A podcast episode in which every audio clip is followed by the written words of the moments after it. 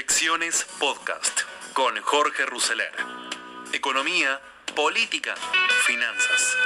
Todo lo que necesitas saber para tomar las mejores decisiones.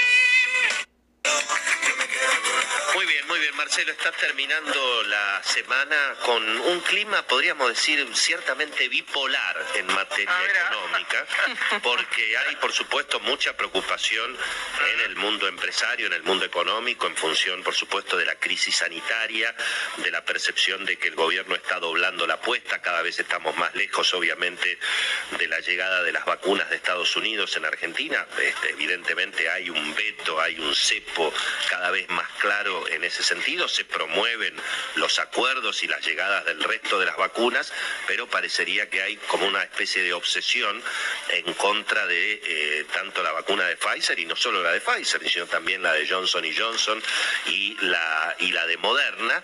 Eh, pero bueno, la- la- las señales políticas fueron muy claras ayer en el Congreso, eh, incluso los legisladores teóricamente del peronismo más moderado se están embarcando, digamos, en esta especie de guerra santa contra los Estados Unidos y contra Pfizer, con, bueno, eh, un Axel Kisilov que está ganando cada vez, obviamente, eh, más fuerza y lo que representa, eh, lógicamente, Axel, Cristina, está muy bien explicado hoy también en la nota de Marcelo Bonelli, no solamente en el frente económico, sino también en el frente sanitario.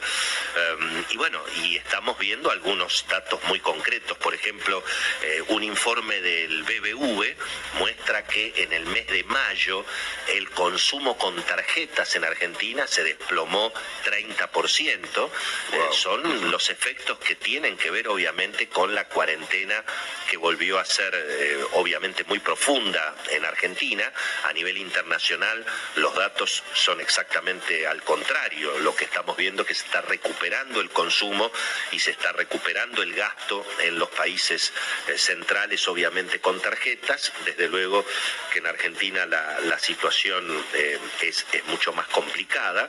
Y bueno, en ese, en ese escenario, eh, donde al mismo tiempo estamos, bueno, por supuesto ya lamentablemente con superando seguramente en las próximas horas los 80.000 muertos, eh, en ese escenario el sector privado está observando cómo se están velando las armas desde el sector sindical, promovido por el propio gobierno, una reapertura de paritarias que, claro, el Estado las puede pagar eh, con la maquinita de fabricar billetes y con la inflación, pero el sector privado está en una situación complicada porque por un lado se están aumentando fuertemente los costos impositivos y al mismo tiempo se está dando obviamente vía libre para una recomposición salarial que por supuesto eh, es justificada en el hecho de que también la inflación eh, se ha salido de- del cauce que se había establecido en torno de 30%, pero lo concreto es quién lo puede pagar.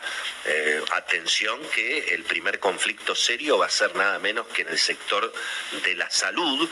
Eh, la Federación de Trabajadores de la Salud ya acaba de anunciar a través de un comunicado que no acepta la posición empresaria de no discutir aumentos salariales eh, de aquí hasta fin de año. Y bueno, esto obviamente cómo va a terminar Marcelo y posiblemente con un aumento de las cuotas de la medicina prepaga, que es la forma a través de las cuales las clínicas y los sanatorios y los hospitales de gestión privada pueden eventualmente hacer frente a estos aumentos salariales eh, desde el propio Congreso y en un acuerdo evidente entre Sergio Massa y Cristina Fernández de Kirchner se ha promovido, yo te diría ya un piso de paritaria en torno de 40%, porque ese es el acuerdo al que se llegó justamente para los trabajadores. Eso, eh, ya se había autorizado también un aumento de 35% para el sector público con revisión en el mes de noviembre, noviembre es obviamente el mes de las elecciones, se firmó un acuerdo salarial que llega hasta 68%, es cierto que es en cuotas, pero bueno, eso tiene que ver con la educación privada que por supuesto todo eso va a derivar en aumentos en las matrículas y en las cuotas que ya los padres en algunos casos ni siquiera las pueden pagar y en muchos casos están retirando a los chicos de los colegios privados por el problema obviamente de la presencialidad. Así que te diría, Marcelo, que es un sector privado que está pensando cómo va a seguir con más impuestos y obviamente con más costos de producción. Pero del otro lado estamos viendo, no te digo una euforia, pero un escenario de mucho más optimismo en el frente financiero. Hay una situación internacional de la que venimos hablando hace mucho tiempo, que es la debilidad del dólar. Eso obviamente ayuda al aumento en el precio de las materias primas. La soja no para de subir, a esta hora hoy está subiendo 1%. Em, y eso también está revaluando a las monedas de los países emergentes, sobre todo al real. El real se ha convertido otra vez en una supermoneda. En un momento dado estuvo casi a 6 contra el dólar. Ayer cerró a menos de 5,10. A esta hora está a 5,2 el real. Es decir, que está entrando plata de los mercados emergentes, perdón, de, de Estados Unidos hacia los mercados emergentes y eso algo derrama en la Argentina. La bolsa ayer en Buenos Aires, Marcelo, séptimo día consecutivo de suba. El índice de la Bolsa de Buenos Aires está en 64 mil puntos. Si uno lo divide por el precio del dólar, 165 el contado con liquidación, está dando un merval en dólares de unos 385 puntos, lo cual quiere decir que bueno, en condiciones un poco más favorables, la Argentina tiene un recorrido para subir en términos del precio de sus empresas. Durante la mejor época de la convertibilidad, el Merval en algún momento dado estuvo por arriba de los mil puntos, pero después históricamente fluctuó entre 500 y 700. Ahora lo vemos en 390, lo cual, bueno, quiere decir que está de mitad de tabla para abajo y hay todavía un camino por recorrer. El hecho de que también el real esté tan fuerte le facilita un poquito al Banco Central atrasar el tipo de cambio. Eso está bien explicado hoy en una nota de Pablo Wende en, el, en Infobae. Así que te diría, Marcelo, que la semana termina con esta bipolaridad eh, tranquilidad y optimismo en el frente financiero, porque todavía los precios de Argentina son demasiado bajos, y mucha preocupación en la economía real con empresas a las cuales se les aumentan los impuestos y se les viene una puja distributiva salarial que nadie entiende muy bien en el sector privado cómo va a ser para pagarlo. Muy bien, Willy, muchísimas Bueno, así con la columna de Willy Cohen de cada mañana donde se refirió a las polémicas respecto a la vacuna Pfizer y su agenda económica, empezábamos este capítulo de proyecciones del día de hoy. Nos llega el panorama económico de Salvador de Estéfano, donde los puntos relevantes son, eh, le preguntan respecto de eh, los mercados internacionales, y respecto al mercado internacional, él hace la siguiente descripción. Obviamente, como ve al mundo, dijo que hay una marcada diferenciación en el mundo emergente, mientras Turquía no para de devaluar su moneda, Brasil y China revalúan su moneda y crecen, y Argentina de rebote mejora sus activos financieros. ¿Qué sucede con Brasil? Sube la exportación sin retenciones, ni CEPO está recibiendo fuertes inversiones del exterior. Al ritmo actual, todo lo que perdió en el año 2020 lo va a recuperar en el 2021. El real se ubica en 5,07 por dólar, luego de haber tocado 6 reales. Tiene algo más de inflación, pero no llegan al 5% anual y las acciones y los bonos están subiendo fuertemente. Argentina lo que perdió en el 2020 lo volvería a recuperar en el año 2025-2026. El peso se devalúa, las exportaciones suben poco y no llegan inversiones. Dice, después nos reímos de Bolsonaro. ¿Cómo veis Estados Unidos? Dijo, creo que la Reserva Federal está adelantándose a un probable rebote inflacionario. Las tasas de retorno de los bonos del Tesoro americano están muy firmes. Una suba de tasa pondrá paños fríos a una recuperación global de las acciones. Por otro lado, veríamos una recuperación en el dólar, algo que afectaría al mercado de materias primas y el anuncio de la Reserva Federal que comienza a vender 13 mil millones en bonos corporativos pone en alerta al mercado. Todo pasa por la tasa de Estados Unidos y en el corto plazo es la incógnita de velar. Eso cambiaría todos los pronósticos en el mercado. Argentina está proponiendo un congelamiento de precios para el segundo semestre. Espero que sea una broma de mal gusto, dice. Esto nunca funciona, por ende creo que están muy equivocados. ¿Cuál es tu preocupación? El mar de pesos en el que estamos, los depósitos en el sistema financiero están colocados en un 92% a menos de 30 días, suman 7.2 eh, billones de pesos, en dólares oficiales suman 76.200 millones, en dólar bolsa suman 45.000 y las reservas son 42.121. A esto le tenés que sumar la circulación monetaria, que es 1.8 billones también, o sea, 19 mil millones de dólares a dólar oficial y 11.400 a dólar bolsa. La falta de confianza nos generaría una salida de pesos rumbo a mercadería que traería como consecuencia una suba de la tasa de inflación, por más que el gobierno congele los precios, si los agentes económicos buscarían billetes verdes, la cotización de los dólares alternativos treparían a niveles muy elevados. Las vacunas generan confianza y están llegando muchas vacunas. Es cierto que la vacunación genera más confianza, también que estamos en una crisis sanitaria importante. La primera elección la tenemos el 12 de septiembre. Deberíamos llegar con la economía abierta y en marcha. Tenemos muy poco tiempo. Para mediados de julio la economía debería estar abierta y con muchos vacunados para que el oficialismo tenga resultados exitosos la logística de la vacunación es clave de ahora en adelante.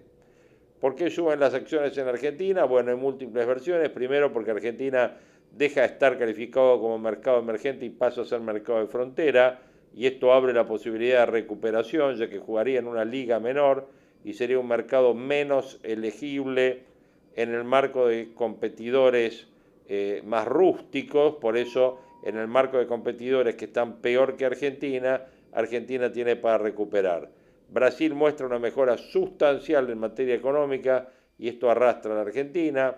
Las encuestas darían ganador a la oposición y eso despierta mucho optimismo entre muchos inversores del exterior y los activos argentinos se ubican en precio de regalo y evidentemente marcaron un piso.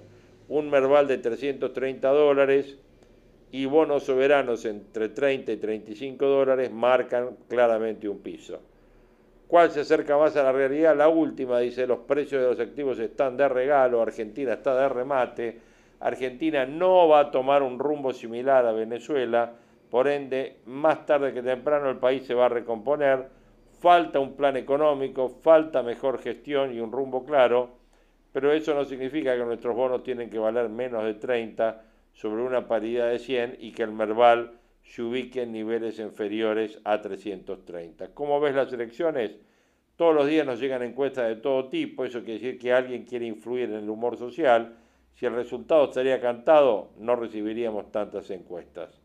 Habrá competencia, el resultado no está holgado para nadie, habrá que realizar un, un análisis distrito por distrito, la madre de las batallas es la provincia de Buenos Aires, y allí Digan lo que digan, la moneda está al aire al menos hoy. La suba de las acciones y de los bonos sirvió para mostrarnos que el piso existe. Bajo este contexto no me siento cómodo con este gobierno. Creo que tenemos mucha volatilidad y más adelante veremos. El volumen de negocios todavía es bajo. Hay muchas empresas colocando obligaciones negociables. Es el momento de salir a buscar dinero al mercado. Telecom colocó dólar oficial más 2,75 anual. Morixe tasa Batlar más cero, Compañía General de Combustible coloca dólares a 24 meses, pago trimestral y amortización al final, saldría con una tasa entre 8 y 10%. Todas buenas oportunidades de inversión. A nosotros nos gusta mucho la obligación negociable de Telecom porque ajusta por dólar oficial más un premio y la del dólar físico como compañía general de combustible. La de Morixe no la evaluamos como una oportunidad ya que es en pesos a tasa de plazo fijo mayor a un millón de pesos. Capítulo campo, ¿cómo ves las materias primas agrícolas? Creo que el mercado de soja, maíz y trigo está bien valuado, no veremos una fuerte baja y tampoco una gran suba, los precios ya realizaron su recorrido, el productor debe preocuparse por otros aspectos. La revaluación del yen y del yuan y la suba de los fletes encarece los insumos del agro, esto va a impactar sobre los costos, no solo aumentan los agroquímicos, el glifosato y la urea escasean y sus precios han mostrado una suba inesperada. Hemos recomendado vender mercadería y comprar insumos. Dos, los productores deben abocarse a realizar planificación fiscal. La inflación en el 50% genera utilidades ficticias en los balances que terminan siendo grabadas por el tributo. El camino para sortear estos pagos es planificar el crecimiento de la empresa, invertir en bienes de uso, comprar insumos, realizar retiros, agregar valor y buscar crecer en el rubro ganadería de cría. Repito, el camino para sortear estos pagos es planificar el crecimiento de la empresa invirtiendo en bienes de uso, comprando insumos, realizando retiros, agregando valor y buscando crecer en el rubro de cría. Todas estas inversiones con financiamiento, con lo cual hay que tener una excelente carpeta. Los excedentes de dinero deben ser retirados de la empresa e invertidos en dólares alternativos. Este activo está atrasado respecto al resto. Si un mes valía 145, hoy vale 160. En breve superará el nivel de 180. De esa forma realizamos un fondo anticíclico ante eventualidades no deseadas en el negocio. ¿Cómo venderías la cosecha 2022? El productor que tiene que tener cerrado el 2021 y planificado el 2022, hay que vender a los precios futuros el 2022 por el mismo monto que compramos los insumos. Esto implica que si los insumos equivalen al 30% de lo que voy a producir, vendo ese porcentaje. Una vez que siempre llegue al tercer mes, veo cuánto vendo en los mercados de futuro. Si la evolución es buena, puedo vender otro 30% y así voy viendo. No vendés todo ahora en absoluto. Cuando decimos vender en los mercados futuros estamos refiriéndonos a calzar costos. De ninguna manera vender más allá de los costos en los que incurrimos. O con un estimado claro de cosecha. En la medida que el cultivo evoluciona podemos arriesgar mayores ventas. Conclusiones. Estados Unidos es la amenaza para el mundo emergente. Una suba de tasas va a hipotecar la recuperación económica y hará que el dólar se fortalezca y las materias primas hagan una toma de ganancia. Argentina va rumbo a una mayor intervención del Estado en la economía, no es lo más saludable para el país. Las elecciones son determinantes porque antes del 14 de noviembre el gobierno no querrá tomar medidas de fondo y el resultado electoral estará marcado por la logística que realiza el gobierno para apurar la vacunación y abrir la economía. Si gana la oposición, los mercados mostrarán una suba importante. El productor debe mirar más la empresa agropecuaria que los precios. El mercado ya dio todo lo que tenía que dar. Ahora es tiempo de gestión del negocio y hay mucho por hacer. Bueno, escenario político y escenario económico, acá en lo que es proyecciones, que siempre nos caracterizamos por dar distintos puntos de vista. Respecto del tipo de cambio, en Infobae de hoy se menciona que la decisión del gobierno de planchar el tipo de cambio, a pesar del contexto de elevada inflación, no podría tomarse en un mejor momento. Aunque este tipo de medidas lleva casi inevitablemente a situaciones de atraso cambiario que termina explotando tarde o temprano, por ahora ese escenario luce lejano. El motivo principal es que la estabilidad cambiaria coincide con esta revaluación del real en otras palabras, Brasil, se está encareciendo aceleradamente en dólares y eso le brinda al central un margen de acción mucho mayor para sostener esta política.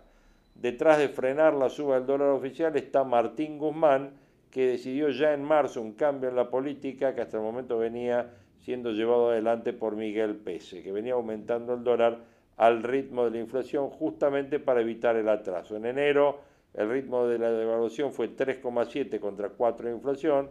Luego el ministro anunció que la suba sería mucho más lenta y anunció que finalizaría el año en 102,40, lo que representa 25% para todo el año, año que se proyecta un 50% de inflación.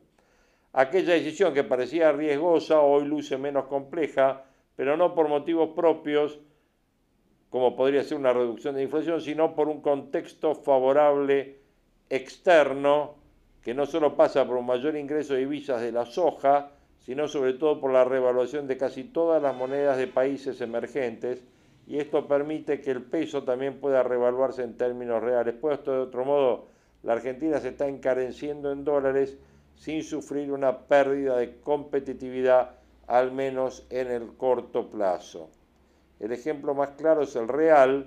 El dólar había llegado a 5,55 en marzo, pero el flujo de capitales a Brasil lo hizo caer a 5,08 y algo parecido está sucediendo en casi todos los mercados emergentes. La consecuencia es que el tipo de cambio multilateral real que divulga el central se mantiene en los mismos niveles desde hace dos meses y medio. En otro escenario, la decisión de atrasar el dólar en relación con la inflación hubiese tenido un fuerte impacto en los niveles de competitividad, encareciendo en dólares a la economía leal. Y esto no sucedió por la apreciación de las monedas de los países con los que comercializa la Argentina. La mejora de las monedas emergentes va de la mano con la suba en los precios de las materias primas. En realidad, Ambos fenómenos reflejan lo mismo, la debilidad del dólar en un contexto de bajas tasas de interés y una enorme emisión monetaria por parte de la Reserva Federal. Bueno, este es uno de los puntos que mencionaba Salvador Estefano que puede empezar a darse vuelta, que la Reserva Federal ajuste la tasa de interés y el dólar empiece a revaluarse, ¿no? Usar el dólar como ancla para bajar la inflación es una estrategia típica de tiempos electorales, por lo que no sorprende el rumbo elegido por el gobierno. Claro que hasta ahora no tuvo resultados esperados en materia de precios, en especial en alimentos, que siguen a la orden del día. Otro de los temas mencionados en esta nota de Pablo Wende en Infobae de hoy. En materia de testimonios vamos a estar escuchando bueno, un resumen de noticias en la voz de Marcelo Longobardi de cada mañana. Vamos a estar escuchando eh, declaraciones de Fernán Quirós y declaraciones de Fernando Iglesias en un corto de eh, Radio Perfil con los títulos económicos también de la mañana. Y luego vamos a estar teniendo una entrevista que ayer en verdad consecuencia le hicieron a Martín Lustó, una entrevista que Novarecio le hizo a Monzó, tengan en cuenta ustedes la visión política y lo que se viene en materia de elecciones, porque en esta entrevista que Novarecio le hace al expresidente de la Cámara de Diputados del periodo de Macri, habla de la interna, habla del gobierno actual y habla de lo que se viene. Y por último tenemos también el informe político de la charla que Novarecio hace con el turco Asís. Me parece que es muy interesante y para cerrar todo esto vamos a estar teniendo el panorama internacional que todas las mañanas escuchamos en Hoy por Hoy, el programa de la cadena Ser de España y a veces lo comparto con ustedes. Se tocan todos los temas la gente volviendo al fútbol, hoy con un partido de España y Portugal amistoso preparándose para la Eurocopa, pero 15.000 personas vuelven al Wanda Metropolitano, la interna política de España, los problemas de pandemia, las resoluciones que tomaron para el turismo con respecto a Inglaterra y cómo sigue el COVID en Europa, eh, todo el tema de la libreta sanitaria. Bueno, todo esto lo van a estar escuchando ustedes en este informe de la cadena SER de hoy por hoy. Todo esto en este capítulo de proyecciones 2021 semana que ya no esta, sino la anterior que ha terminado, ha sido una semana que tuvo un descenso de casos en relación a la semana anterior y la última semana que está todavía cargándose los datos, pero se ve con bastante claridad que tiene menor volumen de casos. Cuando uno ve los casos, pueden ver con bastante claridad que luego de aquella semana alta que tuvimos hace tres semanas, que llegamos a un promedio diario de 2.700, hemos estado bajando en los últimos 10, 12 días de manera bastante consistente de 2.700 casos de promedio al día de hoy que estamos en un promedio diario de 2.200 casos. En cuanto a los descensos, nosotros hemos tenido dos mecanismos principales de descenso estos últimos 14 días. Lo primero que vimos es la semana anterior, un descenso verdaderamente leve que tuvo que ver con, por supuesto, el avance de la vacunación, la intensificación de los testeos, pero también con que la semana anterior, dado la enorme eh, visibilidad y discusión pública sobre cómo estaba evolucionando la pandemia en el país, naturalmente la gente siempre refocaliza y vuelve a hacer un esfuerzo particular para los cuidados, ¿no? Así que la semana anterior ya veníamos teniendo algún descenso de casos en la ciudad. A partir de esta semana empiezan a impactar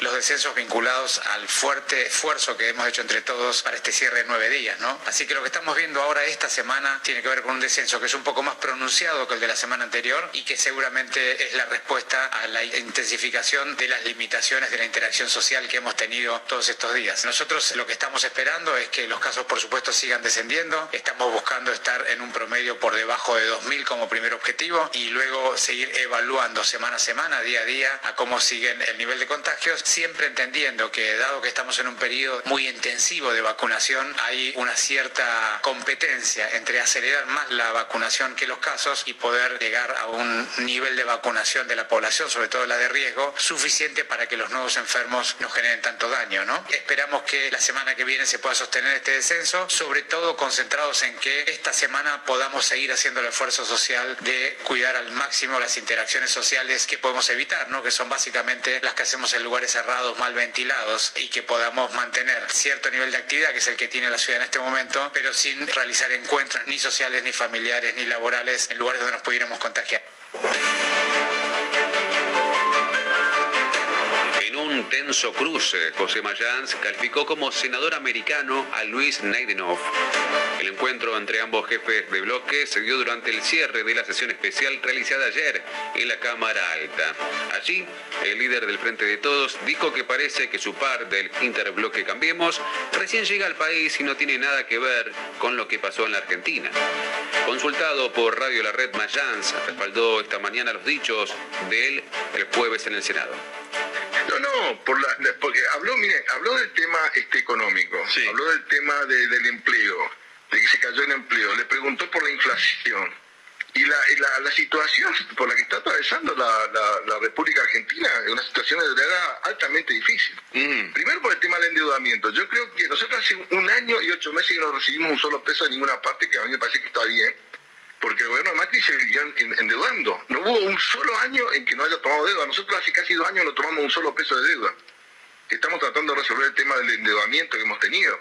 Al principio, el primer año fue el tema de la legislación, bajo legislación extranjera, bajo legislación nacional. fueron 117 mil millones de dólares que conseguimos un plazo, eh, mayores plazos y menores intereses. Cerraron casi 42 mil millones. Nos queda el tema del Fondo Monetario, Sí, obviamente con esa cifra la Argentina no la va a poder cumplir porque no, nos vamos a comprometer a un tema que no vamos a poder hacerlo.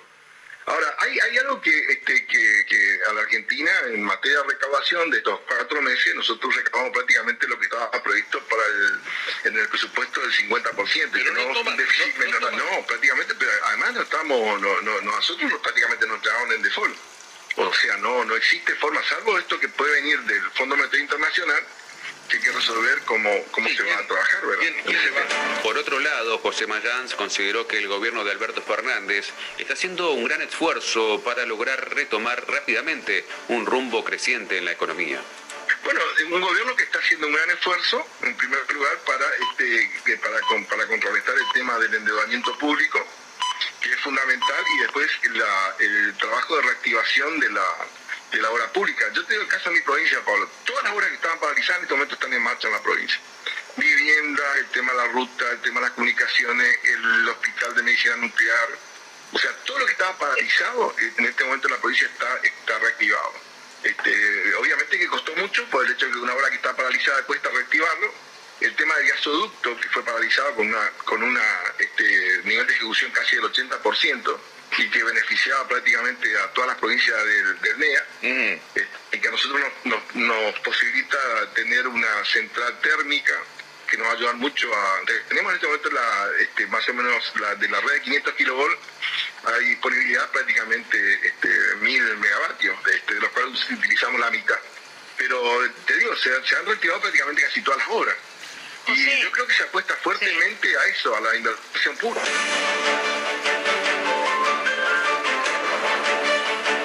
Nicolás Creplac aseguró que en el interior de la provincia de Buenos Aires hay una saturación muy grande del sistema sanitario. El viceministro de Salud bonaerense se mostró muy preocupado por la situación en las provincias, pero destacó en declaraciones al canal C5N que la vuelta a fase 1 produjo un elentecimiento de la suba de casos el interior de la provincia hay bastantes casos y hay muchos, muchos distritos que están complicados en el interior. Habitualmente tiene cierto delay los cambios epidemiológicos entre, entre el AMBA y el interior. Y vemos en el interior del país lo mismo que se ve en el interior de la provincia. Hay, muchos, muchas ciudades y, provincias con un nivel de saturación muy grande. Pero el lado positivo sobre todo de esto me parece que es el, de las vacunas. ¿no? El, efecto que está teniendo la vacunación en la letalidad hace que hoy estemos en la provincia, teníamos 3,5 de letalidad y hoy tenemos 1,5.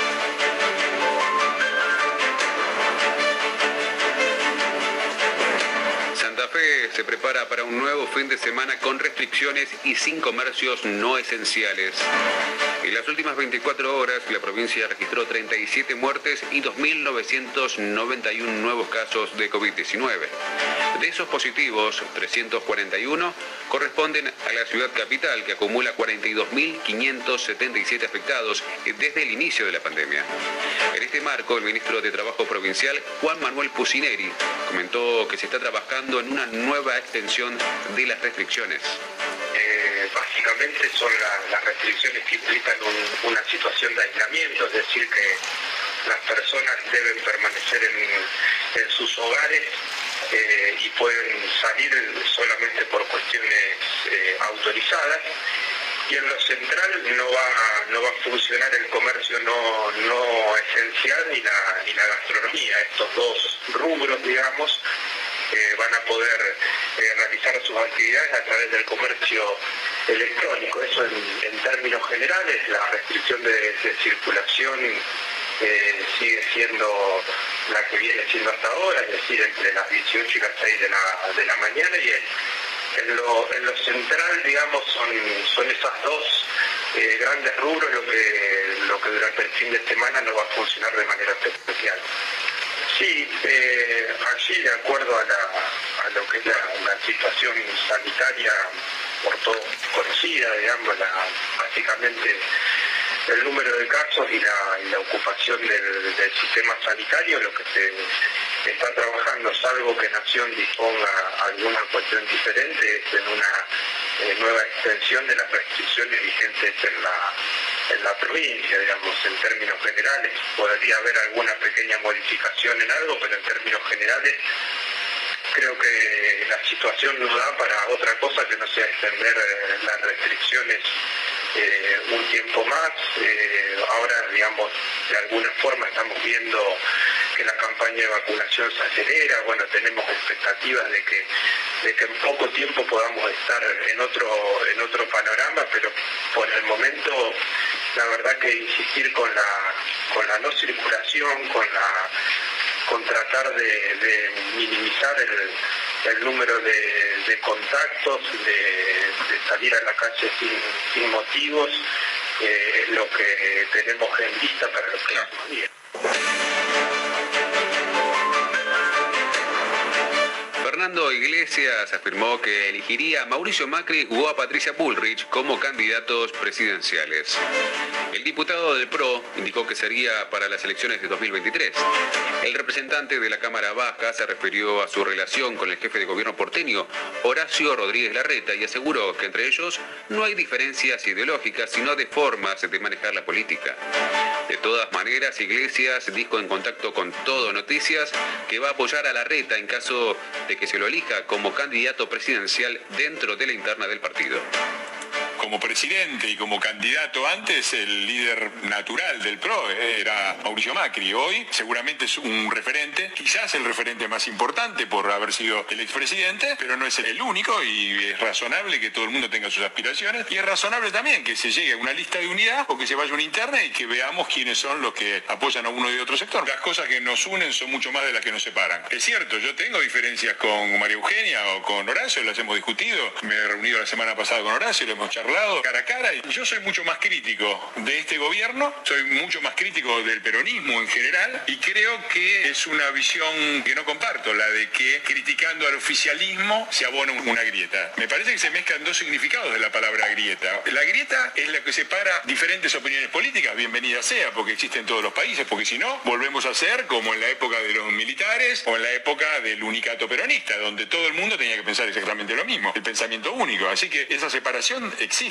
La grieta yo además la entiendo como una especie de trinchera de defensa. Me parece que este es un gobierno que va por todo, que se quiere cargar a la República, va contra la justicia, contra la oposición, va contra todo, y nosotros nos tenemos que defender. Si nosotros salimos de la trinchera, que es la grieta, y dejamos que pasen, vamos a tener un país mejor o un país peor. Francia tiene una visión muchísimo menos fuerte que la mía, seguramente no diría lo que estoy diciendo yo de esta manera, y bueno, cada cual tiene su estilo. Ahora, nos une mucho más otros factores, que estamos por una república, estamos por la vigencia del Poder Judicial, por la independencia de la justicia y de la prensa, porque se investiguen los casos de corrupción, por un país abierto al mundo, por un modo de desarrollo de gente que vive de su trabajo y de empresarios que viven de sus inversiones. Por ahí diferimos en cuál es el mejor camino para llegar. La candidatura del 2023, si vos me preguntás, yo elegiría a Mauricio Macri o a Patricia Bullrich, no a Horacio Larreta. Pero si nuestro candidato va a ser Horacio Larreta, quédate tranquilo que voy a estar en primera fila defendiendo esa candidatura porque claramente la opción que representa Juntos por el Cambio es completamente diferente a lo que tenemos del otro lado. Y en mi opinión la única salida que tiene un país agobiado por la crisis sanitaria, por la corrupción, por el ataque a la justicia. Y no quiero seguir porque si no sigo cavando la grieta. Ahora, 10 de la mañana, 24 minutos en Radio. Perfil, repasamos los títulos del portal eleconomista.com.ar hace referencia a un relevamiento de la consultora Ecolatina que arrojó que la inflación de mayo fue del 3,4%, desacelerándose un punto porcentual respecto al mes anterior. Así, en los primeros cinco meses del año los precios subieron 20,4%, lo que significa la mayor variación acumulada desde el año 2016. También en eleconomista.com.ar da cuenta que con más regulaciones y menos oferta, los alquileres siguen con alzas preocupantes. El último relevamiento de la plataforma inmobiliaria Zona Prop reveló que los alquileres en la ciudad de Buenos Aires aumentaron 22,5% entre enero y mayo. Además, en los últimos 12 meses se incrementaron 71,3%, casi 30 puntos por encima de la inflación. Seguimos repasando los títulos de eleconomista.com.ar. El refleja que la producción nacional de autos alcanzó en mayo las 34.953 unidades, lo que significó un incremento del 19,2% respecto de abril y de 627,9% sobre el volumen de mayo de 2020, mes que estuvo fuertemente marcado por las restricciones de circulación por la pandemia. Hasta aquí hemos repasado los títulos del portal eleconomista.com.ar.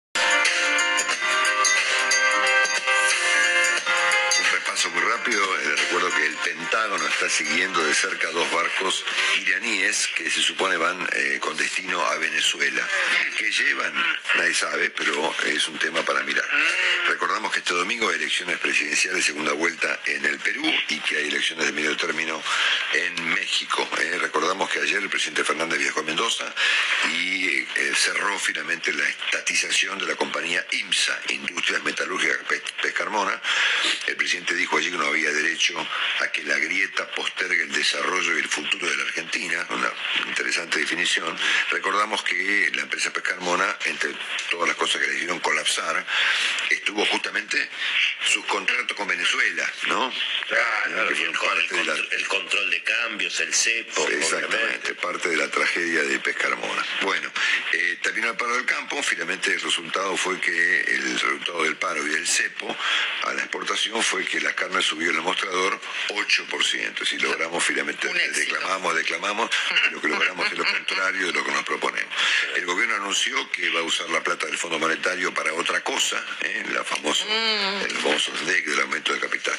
Bueno, Argentina registró plata Que no está, plata que no está todavía. Exactamente. Argentina registró 32.000 contagios, 553 muertos, eh, tenemos 366.000 personas cursando la enfermedad en este momento y eh, dato central de esta mañana, tenemos, este, somos el tercer país del mundo con mayor cantidad de pacientes graves. ¿eh?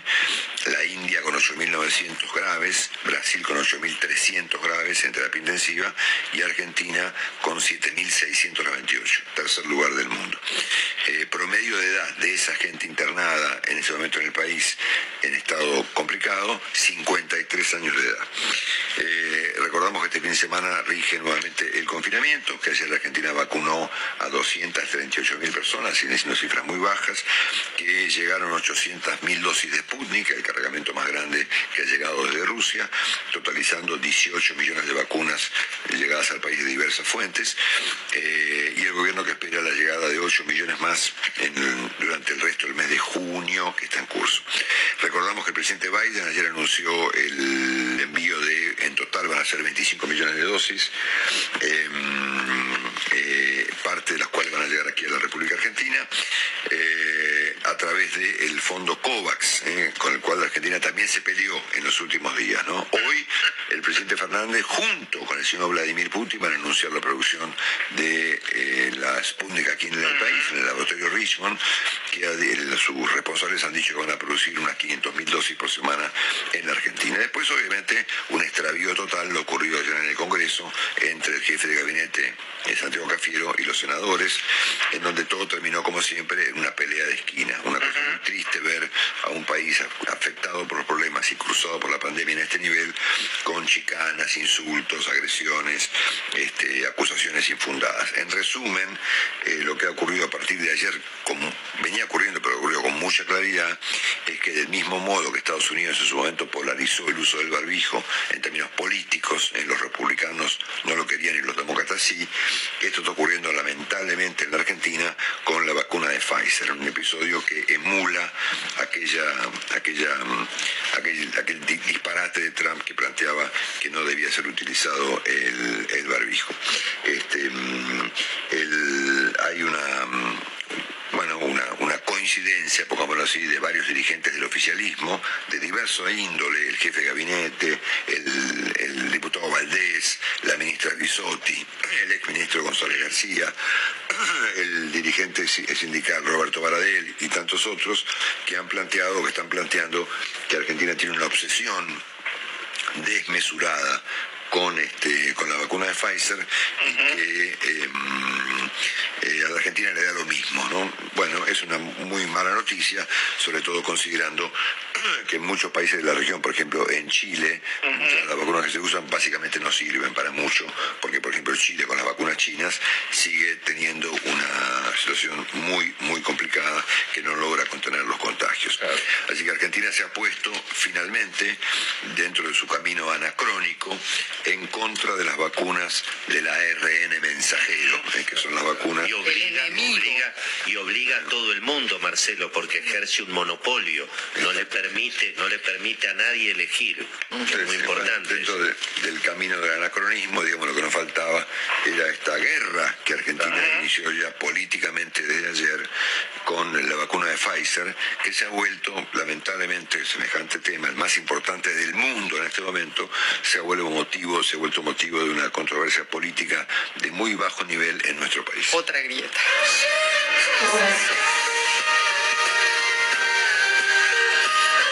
Se está esperando el principio reactivo que viaje de Rusia a la Argentina para empezar a vacunar. El, eh, el viernes habría un Zoom entre la empresa y el gobierno ruso para avanzar en estas negociaciones. Al final vas a tener razón otra vez. Profesor, ¿cómo le va? ¿Cómo está mi amigo Rosarino? Te, van a, tirar por la cabeza la vacuna. Y entonces ya, ya está. No sé si ya está. Tampoco sé si las vacunas van a ser la solución.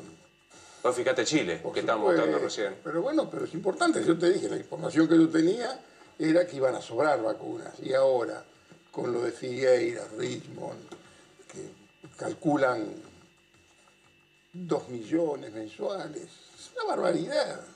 Una barbaridad. Va a haber que buscar otros temas. Ese es el gran desafío.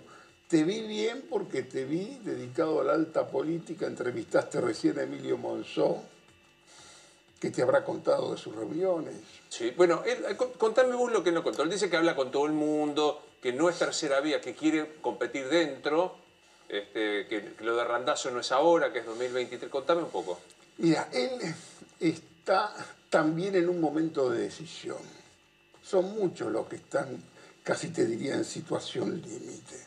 Así como la exgobernadora María Eugenia Vidal está en la situación límite, que con su enigma ocupa prácticamente la centralidad de Juntos por el Cambio.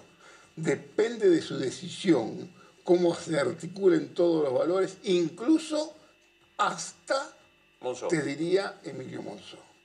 Si es que ella va por la capital o ella va por la provincia. Todavía que nadie descuente, que nadie esté seguro de que ella no vaya por la provincia, que ahí se acomodaría todo de otra manera. Y en la provincia jefa, en la capital tendría que disputar esa jefatura. Es muy curioso porque, según mi información probablemente mala, este, se va muy pronto a Estados Unidos. Sí, dijo, dijo, la, entrevistamos en la radio los otros días, dijo, tengo un viaje a Estados Unidos. Un viaje a Estados Unidos. Y otra cosa, de acuerdo también a mi información, se va a encontrar con Sergio Massa, con seguridad, porque casi se van a tropezar, porque tienen una agenda bastante similar.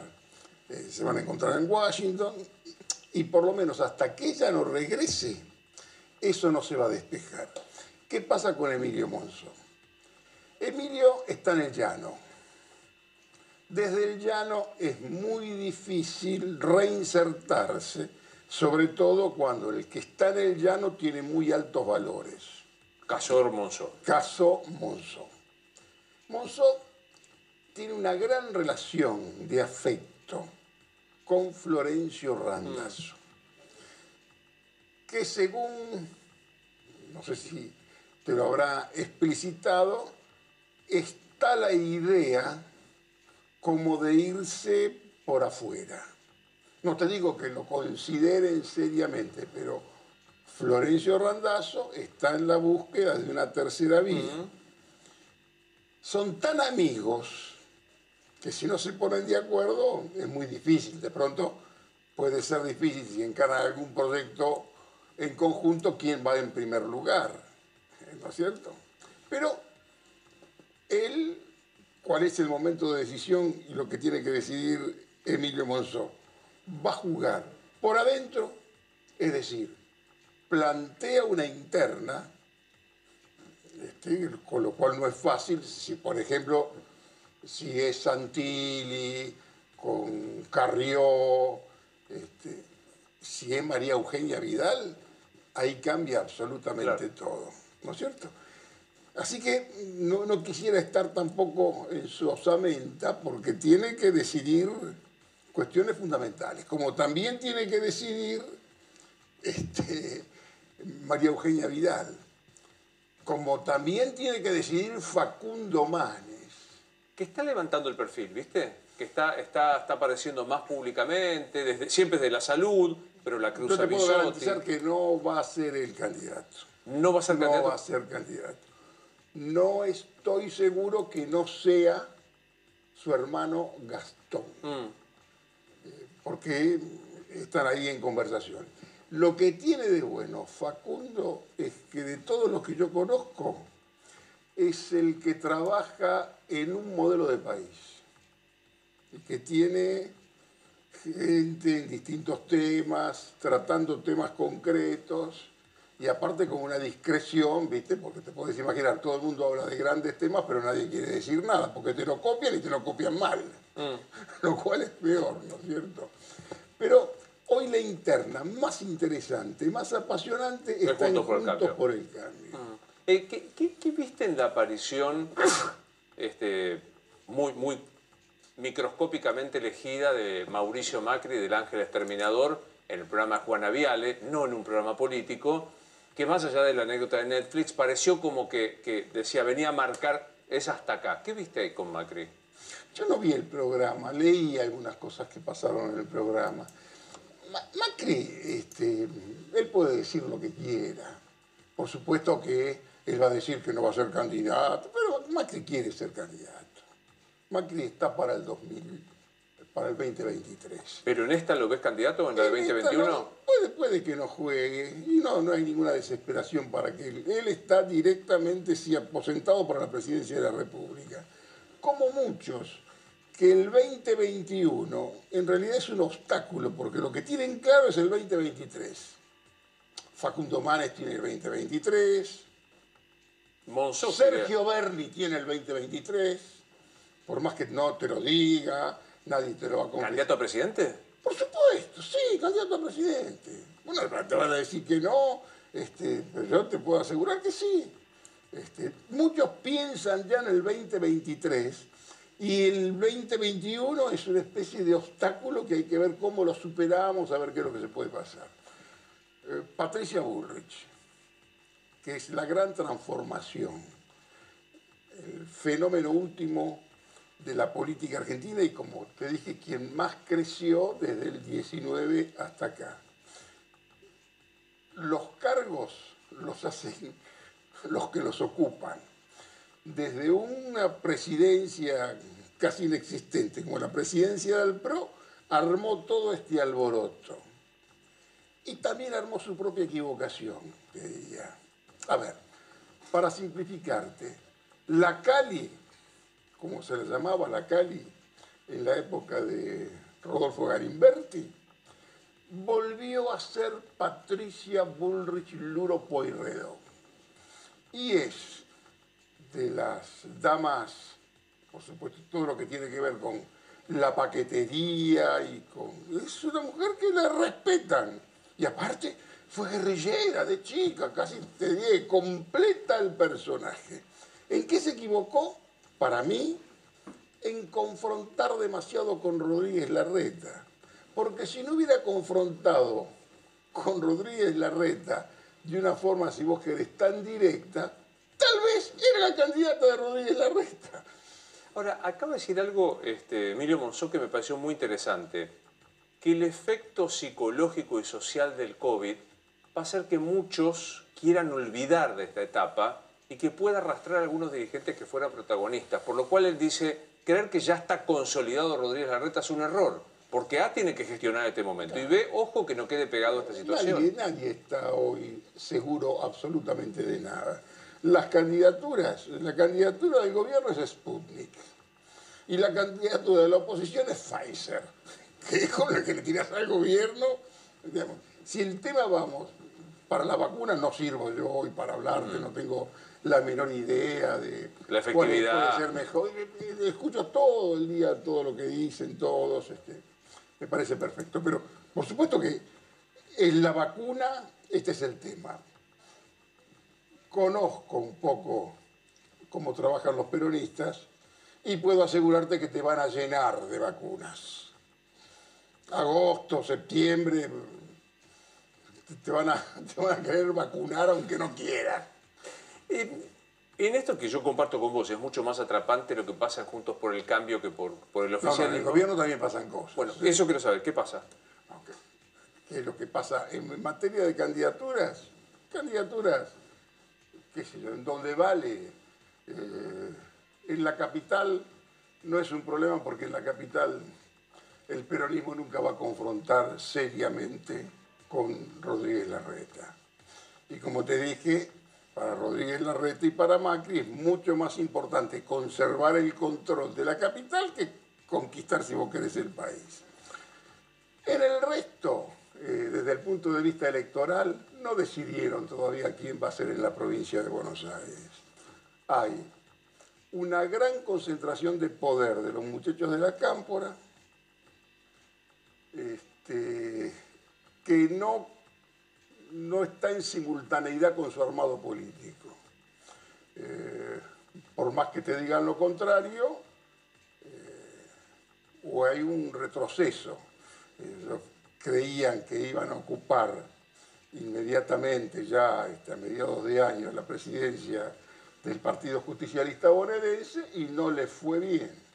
No le fue bien. Pero bueno, los candidatos van a estar ahí y creo que el candidato fundamental es Sputnik, que es el principal argumento, si vos Para hacer campaña. Pero digo, ¿hay otra gestión dentro del gobierno que no sea esta? No me a repetir, yo te dije que el gobierno es un trozo de nada. Es un trozo de nada que tiene que competir contra la insustancialidad. Mirá lo que es el panorama político argentino. Trozo de nada contra la insustancialidad macrista. A esa insustancialidad el gran desafío de María Eugenia Vidal, si es la candidata, de quien sea, ponerle un poco de sustancia. Y al trozo de nada, que tiene personas excelentes, hay algunos ministros que son, si vos querés, muy importantes, buenas personas, pero hay que ponerle este, palabras, proyecto político, saber para qué se hacen las cosas. Nadie cuenta absolutamente nada, nadie justifica nada. Pueden tomar alguna medida y son prácticamente públicamente dilapidados y ninguno sale y dice por qué. Yo los veo como aterrados, paralizados. Y no todo es COVID. Pero ¿no será que nadie aparece, nadie defiende, nadie gestiona porque tienen miedo que el principal vocero de este Dedicate a otra cosa, hermano. Si tenés miedo, hay tantos este, oficios interesantes para cumplir.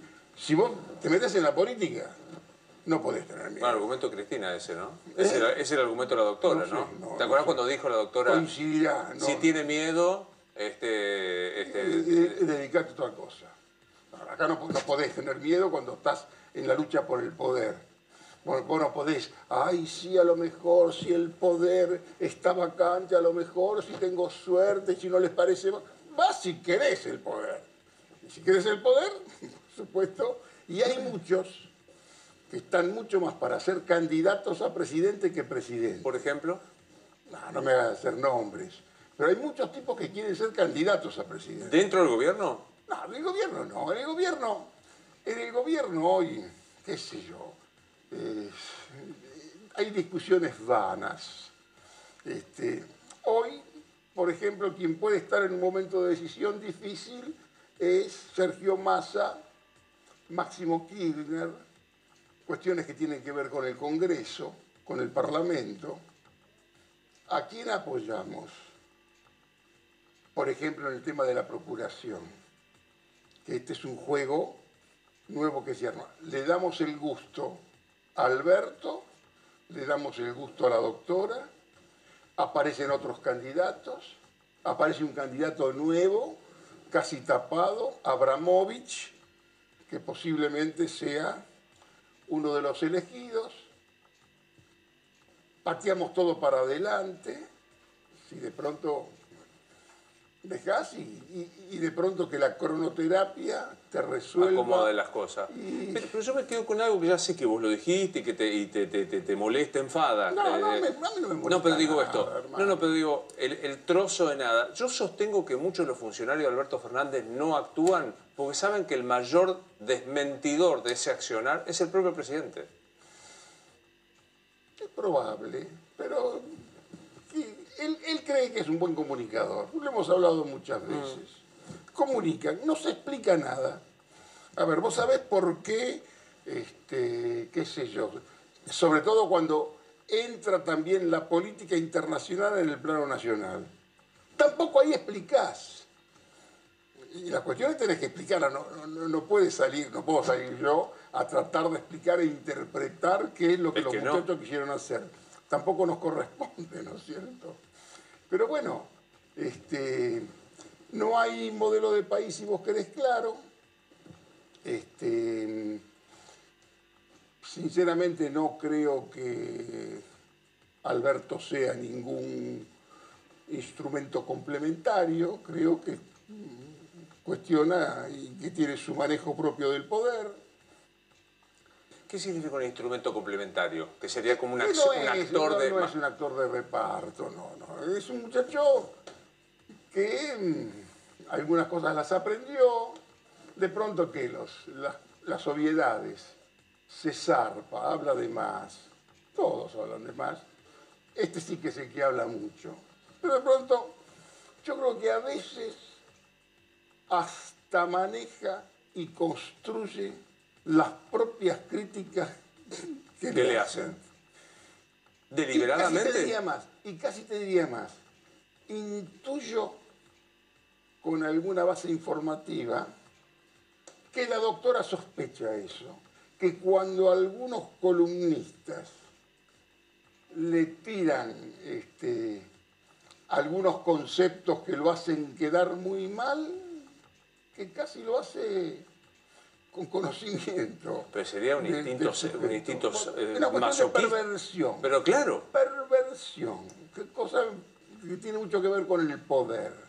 ¿Entendés? Quedar, porque ¿qué es lo que logró Alberto? Y que esto no es un tema menor. Logró que todos los columnistas, prácticamente todo lo criticable que acontece, sea responsabilidad de la doctora. Y de él no como si él fuera una víctima, o como si él, y yo lo veo en algunos columnistas que yo respeto mucho, que hacen una diferencia, que hablan de un Alberto asediado, hostigado, presionado por el kirchnerismo, como si Alberto tuviera alguna existencia separado del kirchnerismo. yo, yo encuentro ridícula esa, esa, pero eso, posición. es- eso está, eso está muy usual. Ahora, es un acierto, vos imaginate que, que vos tengas casi todos tus errores justificados, porque todas las cuestiones que son criticables se la tiran a la persona que no habla. Ahora, hablaría muy bien de Alberto. Por eso mismo casi te digo que es- no es una defensa, es una especie de reconocimiento. Ah, hablaría muy bien si él, frente a su impotencia, construyera un imaginario en el que todos creyéramos que es la víctima de Cristina y que él no puede la maravilla que todos sospechan por culpa de Cristina. Esto mismo en una reunión lo dije eh, entre colegas y algunos me dicen, vos lo sobreestimás. No creo que lo sobreestime.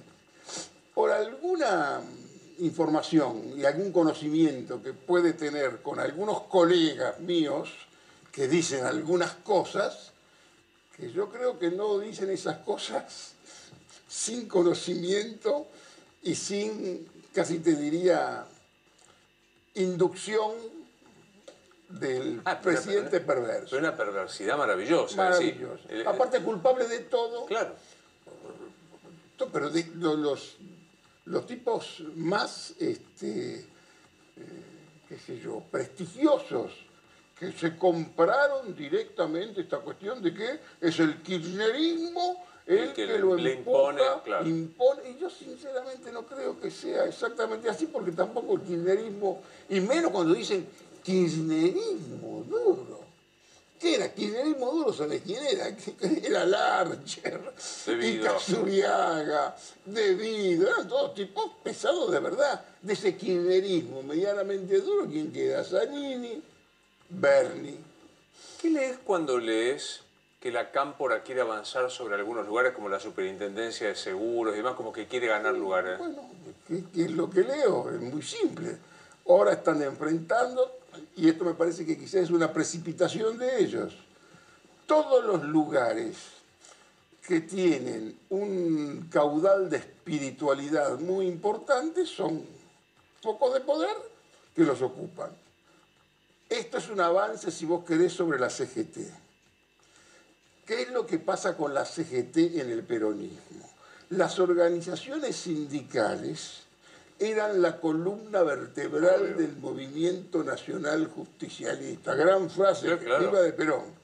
Hoy es una prótesis involuntaria, te diría.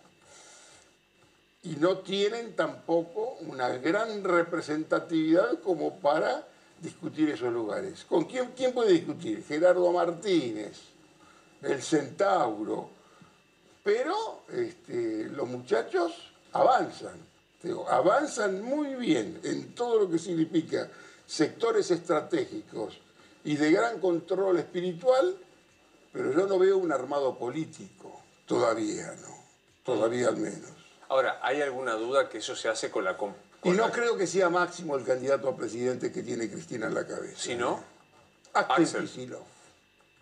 Axel Kicillof, que tiene, si vos querés, mucho predicamento, pero bueno, todo depende de cómo salga esto. Yo creo que no les va, creo que no va a haber grandes novedades en las elecciones estas de mediano término, lo cual tampoco significa nada ganó Macri las elecciones de mediano término y, chocó la Ferrari, diría Jorge Rial.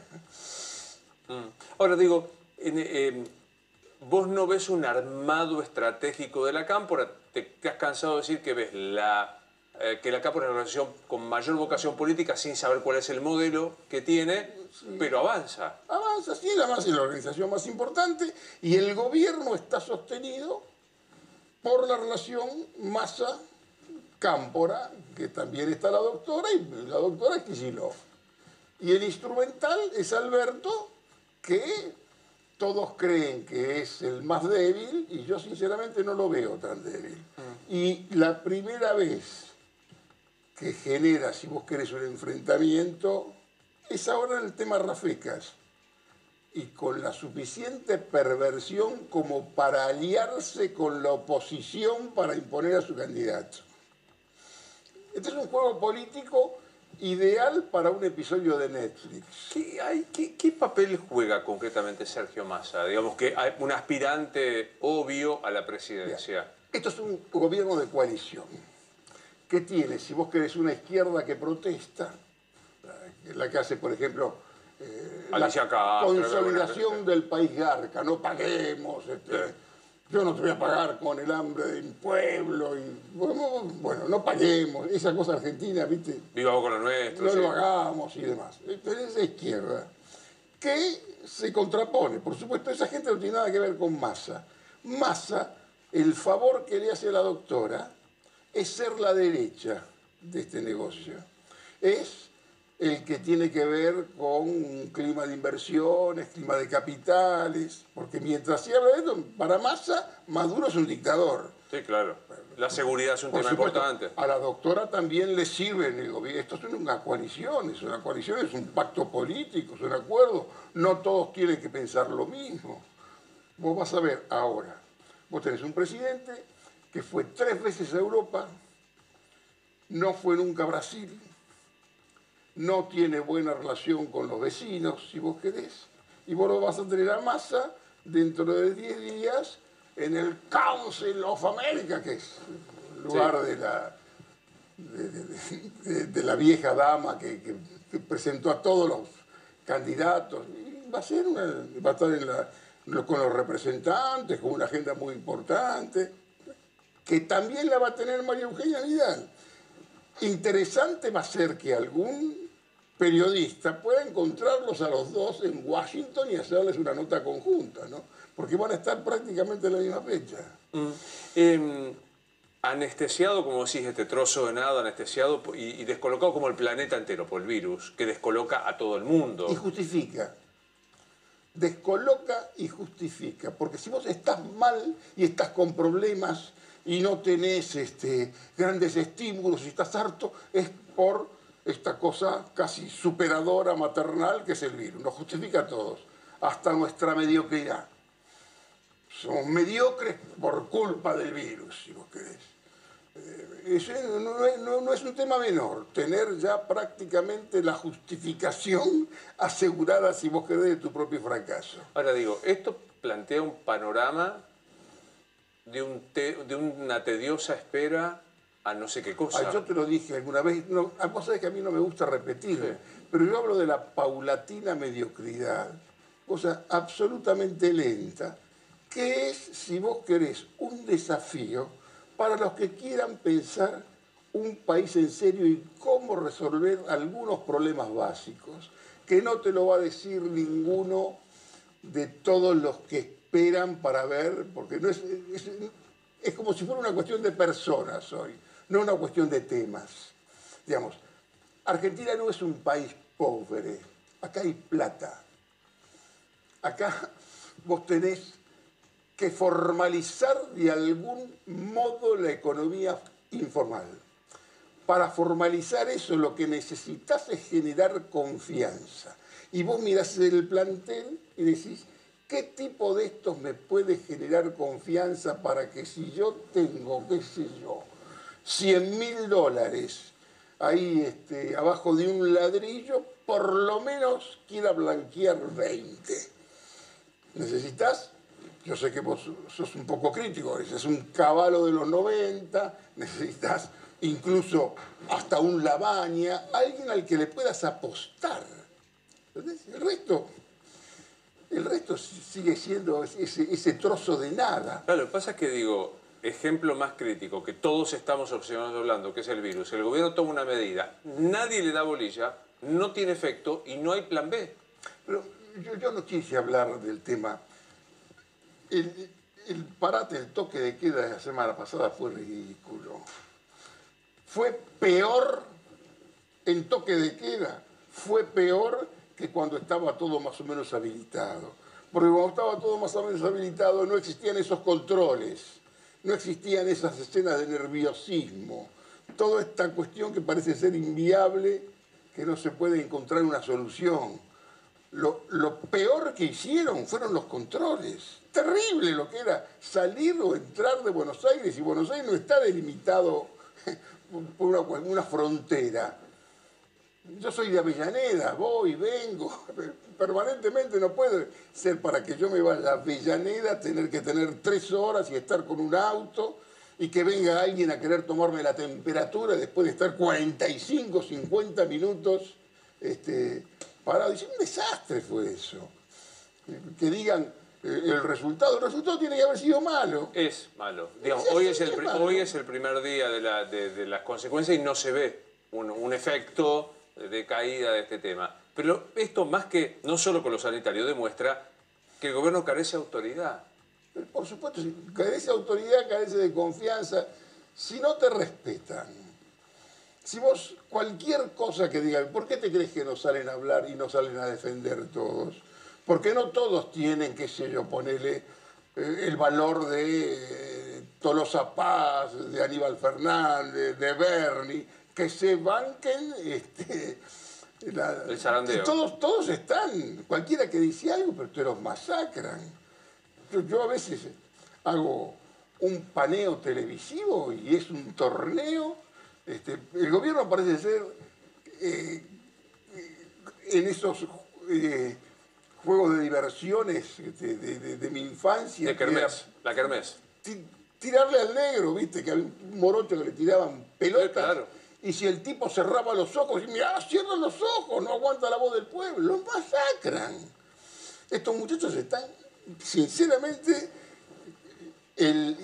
hay un temor, porque nadie sale a enfrentar nada. ¿Quién va a decir, quién se va a poner a hablar cuando vos, por ejemplo, tomás el diario de hoy, La Nación, por ejemplo, el tema, este, la posición argentina en Israel, que no es una posición argentina sobre Israel, es, se metieron en, apoyar una comisión investigadora y demás. Pero vos viste lo que son los castigos y no hay nadie que salga a explicar por qué se tomó esa medida y, que diga algo. Ahí pasan dos cosas. O no tienen con qué explicar o no pueden explicar. Pues no me pidas que lo explique yo. No, claro, no, no, pero te digo, o sea, este... Porque yo, yo leo tantas cosas que, son, sinceramente, hasta excesivas, porque los hacen responsables de cosas que no, no tienen por qué ser siquiera responsables. Lo otro, coincide el tema Venezuela con... Y, alguien, a ver, explícame, te escucho, ¿por qué hiciste esto? Decime cuál es eh, la noción, cuál es la línea. porque y todos te condenan simultáneamente, ¿no? sí, pero creo que también para que te condenen simultáneamente vos abriste el flanco para la condena. Porque no explicás, porque no sabés. ¿Por qué no explicás en todo caso? ¿Por qué no explicás? O porque no podés explicar, quiero decir, ¿no? A lo mejor este no trozo... vas a poder explicar, todo podés explicar. si no, vos no podés tomar una decisión que no puedas explicar. Por ejemplo, lo masacran todos, un tipo como Ginés, lo pones acá, ponele siete críticos, y Ginés te va a explicar todo, lo que él cree, lo que él cree. Ginés es un tipo que tampoco pensaba hablar, se pone a hablar porque se le zarparon y, Bullrich, sí. y, le tiraron como si el tipo fuera cometero. Por supuesto que ahí él dijo una cosa muy importante ayer, que ayer lo vi el reportaje que le hizo Viñaski. Hay algo más difícil que ser un buen ministro, ser un ex buen ministro. Porque uno sale de afuera y manda todas sus broncas. Este, pero bueno, no explican que bueno, me, quedo con cierta, con cierta este, sabor amargo de un devenir Mira, inconsistente. A hoy, el cotejo es el trozo de nada contra la insustancialidad. Y en el medio. Y alguno, entre las dos cosas, quiere ver si abre una vía una tercera vía, que es una vía que está prácticamente muerta, que no te lleva a ningún lado. Yo lo leí a mi amigo Jorge Asís en Jorge Asís Digital y dijo la vía muerta de la tercera vía. Bueno, pero se puede intentar. Para ser serios, se puede intentar si aparece alguien consistente, macizo, con experiencia, con experiencia en la gestión, respetado por empresarios, con credibilidad. Hoy tengo uno nada más en la cabeza que no sé qué es lo que va a decidir, que es el único que puede alterar más o menos este cuadro. Un gobernador. como diría Ferrer, un teórico de amargura metódica. ¿Un gobernador? Sí. Mediterráneo. Este, mm. Es el único que podría, si verdaderamente se atreve, ojo, también desde el interior está Morales, que tiene ganas de ser, Uñac, si se atreve, si Uñac levantara un poco más la cabeza, este, por supuesto que podría, pero están todos como, como juega el fútbol Boca, ¿viste? Todos cuidando más o menos la quintita, este, se pasan una pelotita y no cometer errores. Te veo el miércoles que viene. Un gusto. Un placer. Pequeña pausa y ya volvemos. Eh, dice Ortelli. Eh, más que candidato a diputado, obviamente que hay una elección eh, en el transcurso de este año. Mi vocación es gobernar la provincia de Buenos Aires. Así que ese es un tránsito hacia ese objetivo después de tantos años de experiencia y, tránsito justamente en ese mm. distrito. Tengo la ambición de gobernar mi provincia. ¿Por dentro de Cambiemos o la tercera vía que cada vez se escucha con más fuerza? ¿Qué se escucha con más fuerza? La tercera Randazo, el socialismo que estuvo con Randazo, Monzó, este, un intendente, no voy a decir Fernando Grey. Lo he, lo, he, dicho varias veces, yo soy fundador de Cambiemos, trabajé para, esta estructura durante muchos años, fui presidente de la Cámara de Diputados. Y hoy estamos eh, conversando bastante con Horacio Rodríguez Larreta, con Diego Santilli, conversación que se inició allá por el año pasado junto con Martín Lustó sobre las reglas de juego. Eh, lo que estamos pidiendo es mucha amplitud, creo que lo que más conviene hoy es un gran paso de toda la oposición con amplitud. Cuando digo con amplitud tiene que ver con los mecanismos de distribución. Cuando vos pones el piso demasiado elevado, estás diciendo acá no venga nadie. Es decir, hay paso, pero que no venga nadie. Ahora, cuando vos, el mecanismo de distribución tiene que ver con la aspiración que vos tenés de los cargos que se están eligiendo, seguramente va a haber mucha amplitud en el espacio y nosotros podemos competir en ese sentido. O sea, vos adentro de Juntos por el Cambio. Sí, en esa, con esas condiciones sí, porque si no te están diciendo técnicamente no, vengas. no vengas y eso también puede ocurrir. Sería lamentable porque es no haber aprendido de lo que nos pasó por no haber tenido amplitud en algún momento eh, en el ¿Te, gobierno. ¿Te gustaría traer, por ejemplo, Florencio Randazzo a esa discusión? Sí, creo que no es el momento. Creo que Florencio está, tiene su propia identidad, está buscando su propio espacio. Pero sí me gustaría de acá al 2023 pensar en un Florencio Randazzo dentro de una contienda electoral, pero también pensar en un gobierno amplio que incluya figuras como Florencio.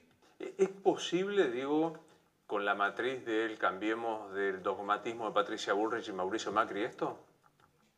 Sí, eh, si no fuera posible, el resultado electoral estaría muy alejado de, ser eh, propicio para poder volver a gobernar.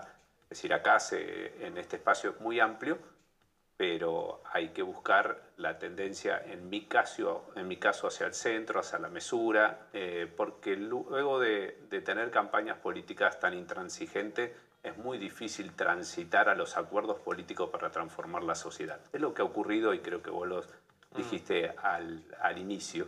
El kirchnerismo ha sido un partido y es un gobierno intransigente en sus posiciones, pero vivimos una polarización improductiva hace muchos años en Argentina.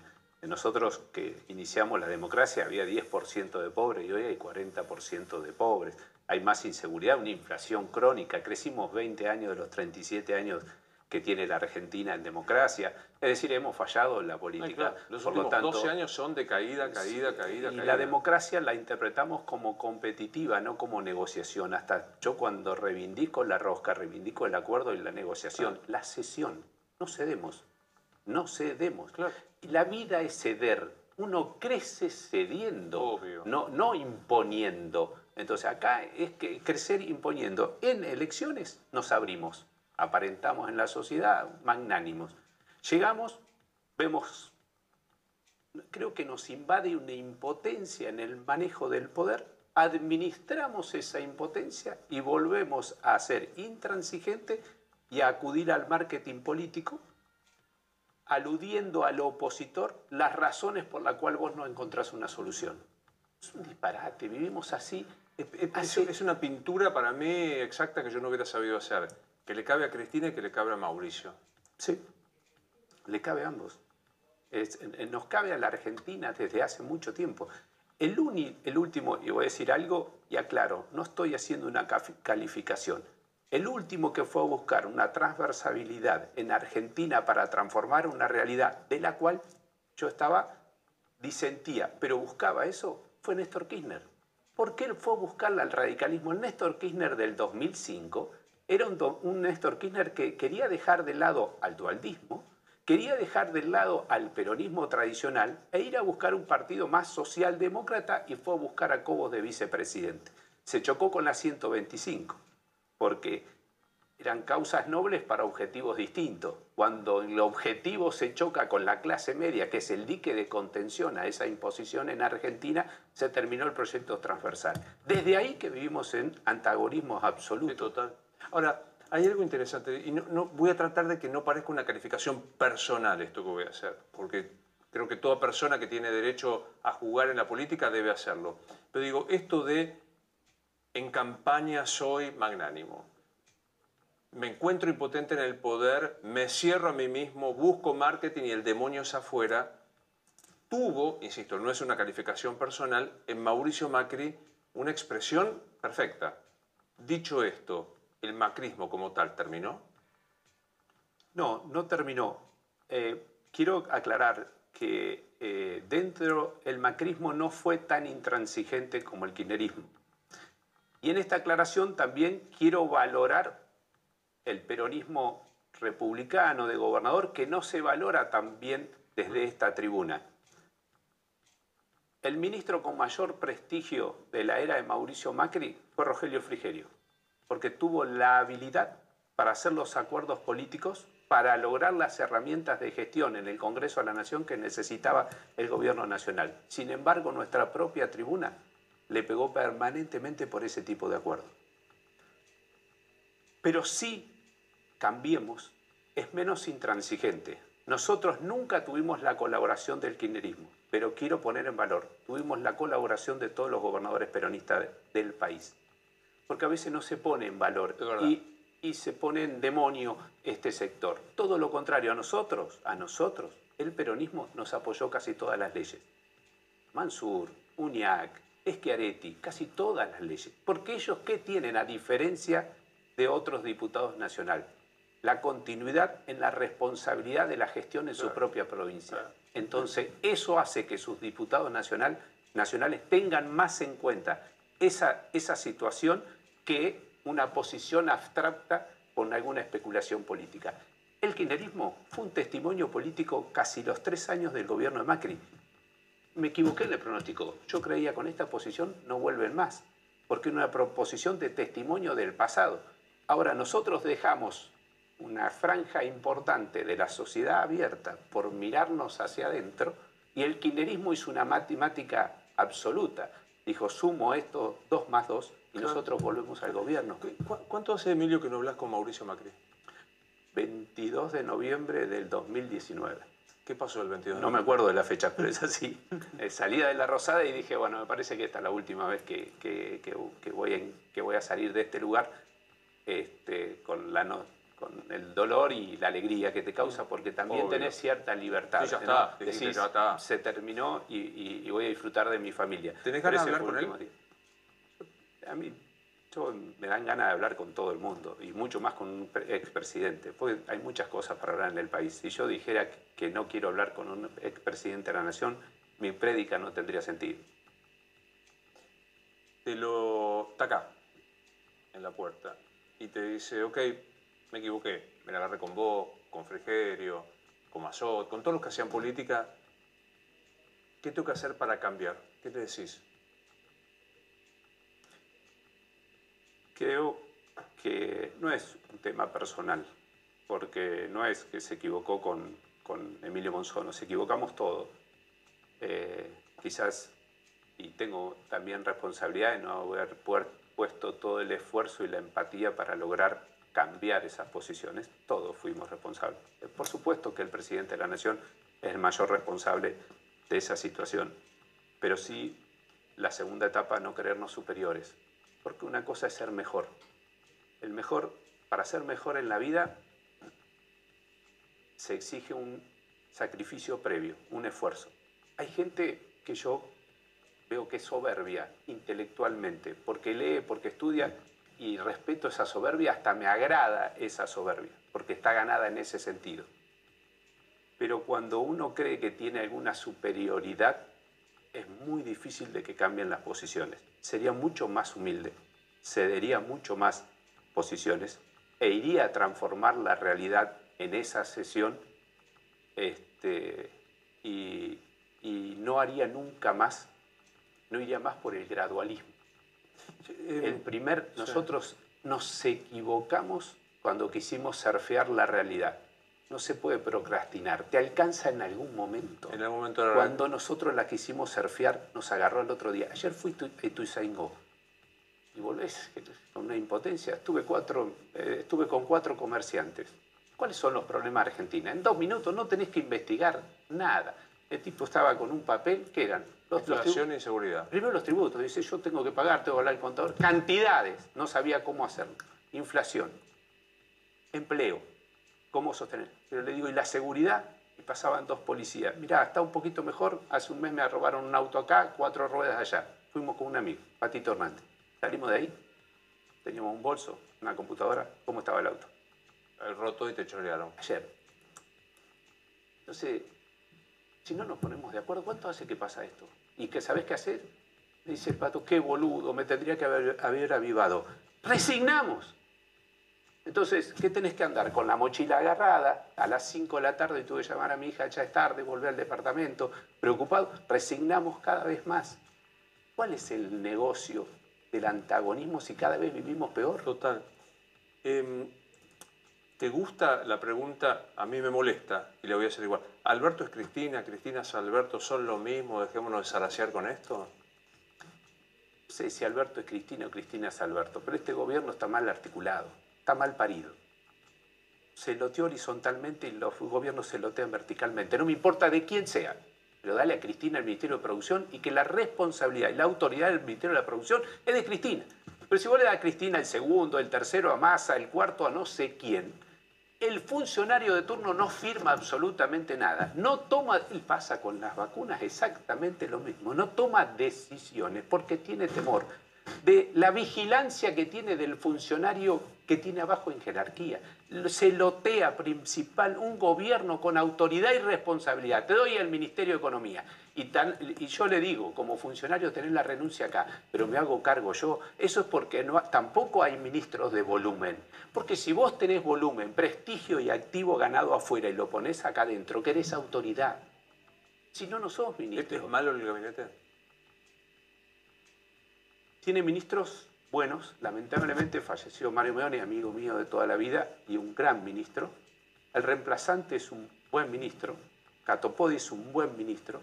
Me gustaría que tuvieran un perfil de más exposición, de más explicación hacia la sociedad, porque tienen para hacerlo, pero algo ocurre ahí adentro que los veo con mucha impotencia frente a la sociedad. ¿Sabes por qué te pregunto esto, Alberto Cristina? Que, que, me aburre esta discusión, ¿no? Porque si no, siempre toda la culpa, eh, la culpa de Cristina, yo creo que el que firma es el presidente, ¿no? Te digo, el primero de marzo de este año, en las sesiones, en la apertura de sesiones, era el discurso, eh, terminó los jueces, la corte, los medios, los grupos económicos. Eso era un Cristina puro de no les gusta armar un partido y ganen las elecciones. Sí, esa es la, democracia competitiva, la que te digo que el que tiene mayoría tiene razón. Y la, la democracia es competitiva y es de negociación para ser inclusiva. Ellos interpretan en ese discurso que es competitiva y no es así.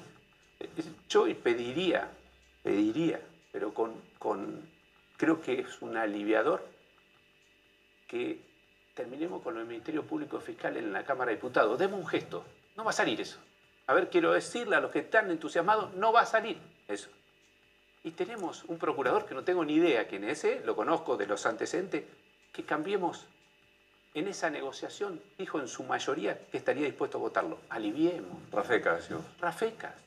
No, yo no, conozco casi los actores de la justicia, pero aliviemos un tema institucional, constitucional que nos tiene en vilo hace mucho tiempo. ¿Por qué no lo hacen? No lo sé, pero aliviemos. Aliviemos. Porque no, no le encuentro sentido a esa intransigencia. En esta es estúpida.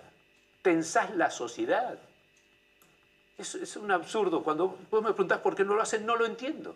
No lo entiendo. ¿Tenés una hipótesis porque cae? O porque no ven, o porque su, su ánimo de por, todo. Porque les ha ido relativamente bien desde la política en ese sentido, pero el país no va muy mal. No entiendo cuál es el negocio. Aliviemos eso. Eso está ahí para aliviarlo. Mañana no lo van a poder sacar si sabés que no lo van a poder sacar. Ahora tenés todo para tener un procurador con los dos tercios. ¿Sabés qué alivio eso es institucional para la Argentina? definime políticamente, Alberto.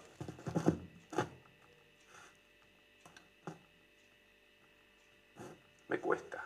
Eh, yo tengo una relación personal previa.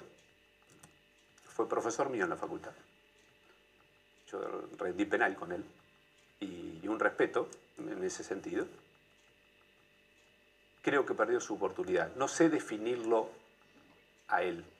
Me apelo a definir la gestión, que me es más fácil por la persona, pero creo que perdió una gran oportunidad porque muchos de nosotros, los argentinos, la tuvo dos, tres veces con, el COVID, cuando él invita a Horacio Rodríguez Larreta y, Axel Kicillof, nos generó mucha confianza, no solo por la incertidumbre que ocasionaba el COVID, porque creíamos que eso se iba a plasmar en algunas otras cosas, porque muchos de los argentinos, yo no lo voté, pero, di, pero lo conocía de antes, personalmente, y digo, Alberto Fernández va a ir hacia el centro a mí me sorprende el Alberto Fernández presidente. ¿No, será, como dice Rosario Yerdi, que en realidad hay un Alberto que todos deseamos, pero en realidad es esto? Puede ser, eh, pero uno, en el afán de encontrar en quien tiene la responsabilidad de administrar el Estado, eleva ciertos eh, atributos que necesitamos pensar que los tiene y con el transcurrir de la gestión nos damos cuenta que muchas de esas cosas que decíamos no son tan así. A lo mejor lo que quieren hacen es volver a ponernos un estado de alarma.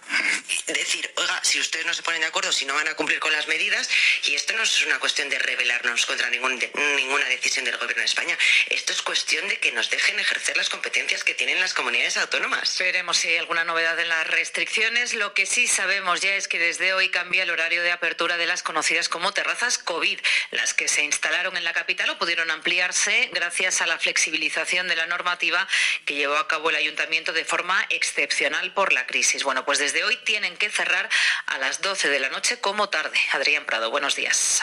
¿Qué tal? Buenos días. Son más de 3.000 terrazas que se ampliaron o se crearon durante la pandemia y que desde hoy tienen que cerrar a medianoche. La medida busca reducir el impacto acústico y, por tanto, las molestias a los vecinos. Los hosteleros que quieran mantener sus terrazas abiertas hasta la una, según el horario que ha establecido la comunidad, tendrán que hacerlo renunciando a la ampliación, es decir, con las mismas mesas que tenían antes. La medida, según la vicealcaldesa Begoña Villacís, tiene carácter indefinido. Esto está aprobado de forma indefinida hasta que no se apruebe nada en sentido contrario, que pudiera ser en diciembre, que pudiera ser en octubre, que podría ser en otra fecha. De momento, esta medida, lógicamente, la vamos a aplicar ahora. Tiene que ver si efectivamente funciona, si se consiguen los objetivos que se buscan con ella. Y así que sí, está aprobada de forma indefinida y esperamos que, que sea útil. Si no fuese útil, pues valoraríamos otras medidas. Además, agradece la generosidad de los hosteleros, ya que han sido ellos los que han puesto encima de la mesa esta propuesta, que viene avalada por un informe del área de medio ambiente que recomienda limitar el funcionamiento nocturno de estas terrazas COVID al comprobarse un incremento del ruido en las zonas en las que se han instalado. 17 grados ahora mismo en el centro de la capital, hoy máximas de nuevo en torno a los 30 y mucho sol. Sigue hoy por hoy en la cadena Ser.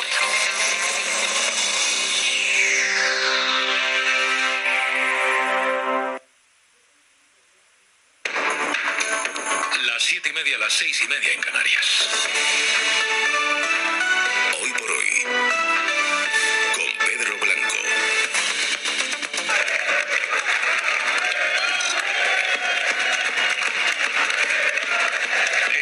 Ser uno de los sonidos del viernes, el sonido de la afición que hoy volverá a ocupar las gradas en un partido de fútbol. Es verdad que el público ya volvió hace algunas semanas a algunos estadios, pero hoy se va a permitir la entrada de 15.000 personas para ver el España-Portugal en el Wanda Metropolitano. Meana, muy buenos días. ¿Qué tal? Buenos días. Pero va a ser un encuentro que además eh, puede servir o se quiere que sirva para reforzar la candidatura conjunta de los dos países para organizar el Mundial 2030. Así es, con el apoyo del rey Felipe VI, de Rebelo de Sousa y de los presidentes del gobierno de España y Portugal, Pedro Sánchez y Antonio Costa, hoy ese partido que es importante pensando en la Eurocopa y a largo plazo, Pedro, en ese Mundial del año 2030 que buscan organizar España y Portugal. Ahora volvemos con Meana. Hay muchos que ya comenzaron la fiesta anoche en Baleares. Nos robaron anoche y nos toca disfrutar un poquito ahora. Es raro, después de que te lo quiten tanto tiempo, es como que te sientes raro de decir, no tengo que dar explicaciones a nadie de que estoy en la calle, simplemente estoy... Estos jóvenes que escuchábamos son eh, jóvenes que hablaban con nuestra compañera Claudia Platero disfrutando de la noche en Palma sin toque de queda, porque el Supremo ha tumbado la medida del gobierno insular por no estar suficientemente justificada y porque el simple argumento de la prevención no ampara un recorte de un derecho que afecta a toda la población. Hoy vamos a alcanzar otro de los hitos del calendario de vacunación que estableció en su día Pedro Sánchez. Y en la primera semana de junio serán 10 millones los compatriotas con pauta completa vacunados. 10 millones hoy, se quiere llegar a los 15 la segunda quincena de este mes. En Europa el problema está en si hay dosis suficientes y en Estados Unidos en que la gente se vacune, se vaya a vacunar. Para conseguirlo hemos visto de todo en las últimas semanas. A gobernadores regalando lotería, al alcalde de Nueva York promocionando patatas fritas gratis a cambio del pinchazo. Este jueves la Casa Blanca ofrecía nuevos incentivos. Free beer. That seems to be very appealing to the public, it, it seems. Una cerveza gratis mientras te dan el pinchazo, decía la portavoz de la Casa Blanca. Lo ofrecía, pero hay más. Eh, ofrecen también entradas a eventos deportivos, cuidado gratis de menores y están trabajando con peluquerías y salones de belleza para que difundan información sobre la vacuna e incluso puedan administrar las dosis cuando sea posible. Es viernes, es 4 de junio. Y terminamos semana con estos titulares. Golpe al turismo Turismo Reino Unido ha dejado a España fuera de su lista verde de destinos seguros. No revisará esta decisión hasta dentro de tres semanas. El sector teme perder este verano su principal mercado de clientes con más de 18 millones de turistas en 2019. A las 8 de la mañana estará hoy por hoy Carolina Darias. La ministra hablará en la SER en plena rebelión de las comunidades contra los criterios de la desescalada en el ocio nocturno. Tres autonomías ya han dicho que no van a acatar el acuerdo.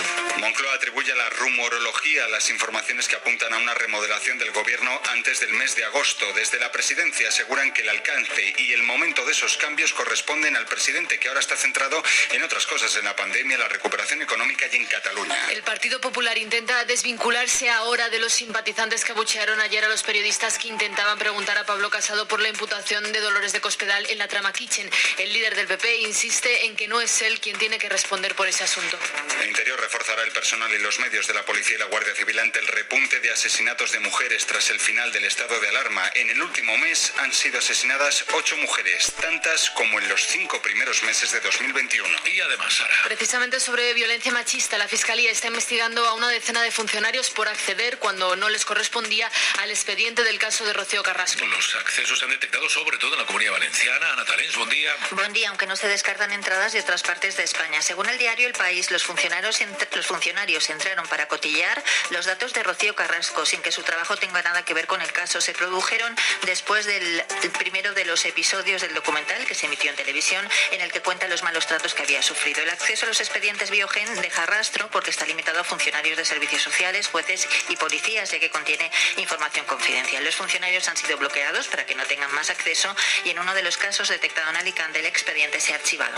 Y la ministra de Sanidad, Carolina Darias, se va a reunir este viernes con los MIR. Darias, ante las protestas de los sanitarios por el nuevo sistema de elección de plaza, les va a presentar una nueva propuesta. Ahora tienen que rellenar una lista por internet en vez de hacerlo como antes de forma presencial y en tiempo real. Informa Teresa Rubio. Inmas, de las que tuvo suerte, empezó a intentarlo el mismo 26 de mayo. No me dejaba entrar y al final el lunes a las 3 de la mañana me dejó entrar por fin y pude hacer la lista que, a ver, obviamente no es nada cómoda porque tienes que poner todas las opciones a ciegas y tal. La profesión médica no tiene intención de ceder ante un sistema impuesto sin consultarles e insisten, hay que mantener el método de elección en tiempo real en el que además de las prioridades también te tienes que basar en las vacantes que existen. Por tanto, no depende solo de tus prioridades la elección.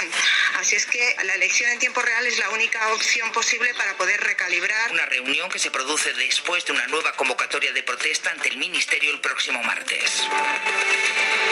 Y ha madrugado también hoy, lo lleva haciendo todos los días. Páramo, buenos días. Claro que sí, buenos días, Pedro. Mira, vengo con una buena noticia para que tu aire acondicionado por conductos pueda darte más confort con menos gasto. Se trata de Airzone, un sistema de control de aire acondicionado y calefacción que divide las instalaciones de climatización centralizadas, como las de conductos, en zonas independientes y tendrás el control desde tu móvil o con asistentes de voz. Habla con tu instalador o entra en confortairzone.com y os seguiré informando.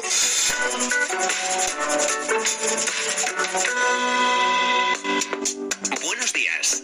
En el sorteo de mi día de la 11 de ayer, la fecha ganadora ha sido 19 de julio de 1937 y el número de la suerte el 10. Pide mi día a tu vendedor, o en juegos11.es.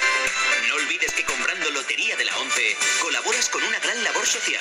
Y recuerda que hoy, como cada viernes, tienes un bote millonario en el sorteo del Eurojackpot de la 11. En la 11 nos mueve tu ilusión.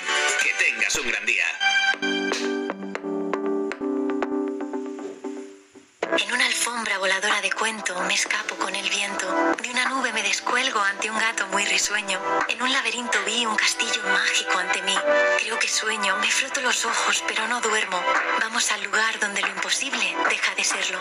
Disneyland París. Soñar nunca fue tan necesario. Reserva ahora tu viaje para verano al mejor precio. Desde 88 euros por persona y noche. Cancelación gratuita hasta 7 días antes. Consulta condiciones. Plazas limitadas. Ven a Disneyland París con viajes el corte inglés. Ahora y hasta el 6 de junio tienes en Carrefour y en Carrefour.es un 30% de descuento en toda la ropa, calzado, ropa interior de hombre, mujer, infantil y bebé. Descuento en cupón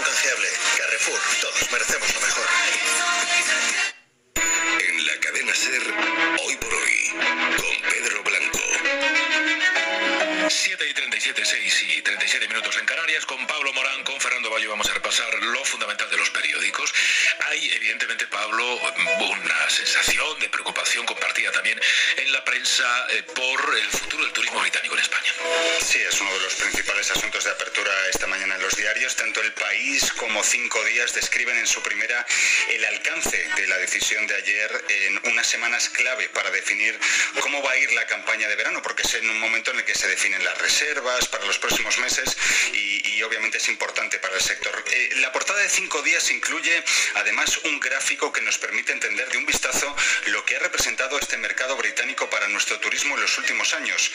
Entre un cuarto y una quinta parte del total de visitantes que llegaban a España antes de la pandemia.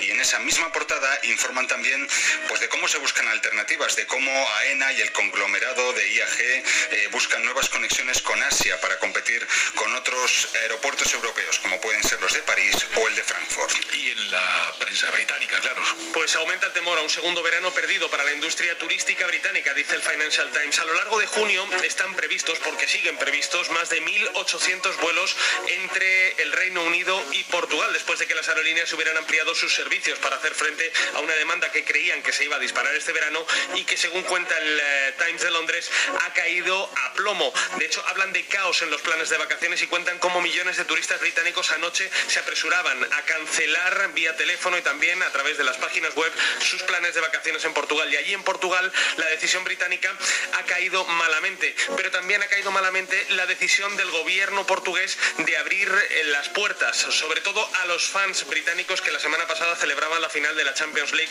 sin ningún tipo de medidas de restricción en Oporto.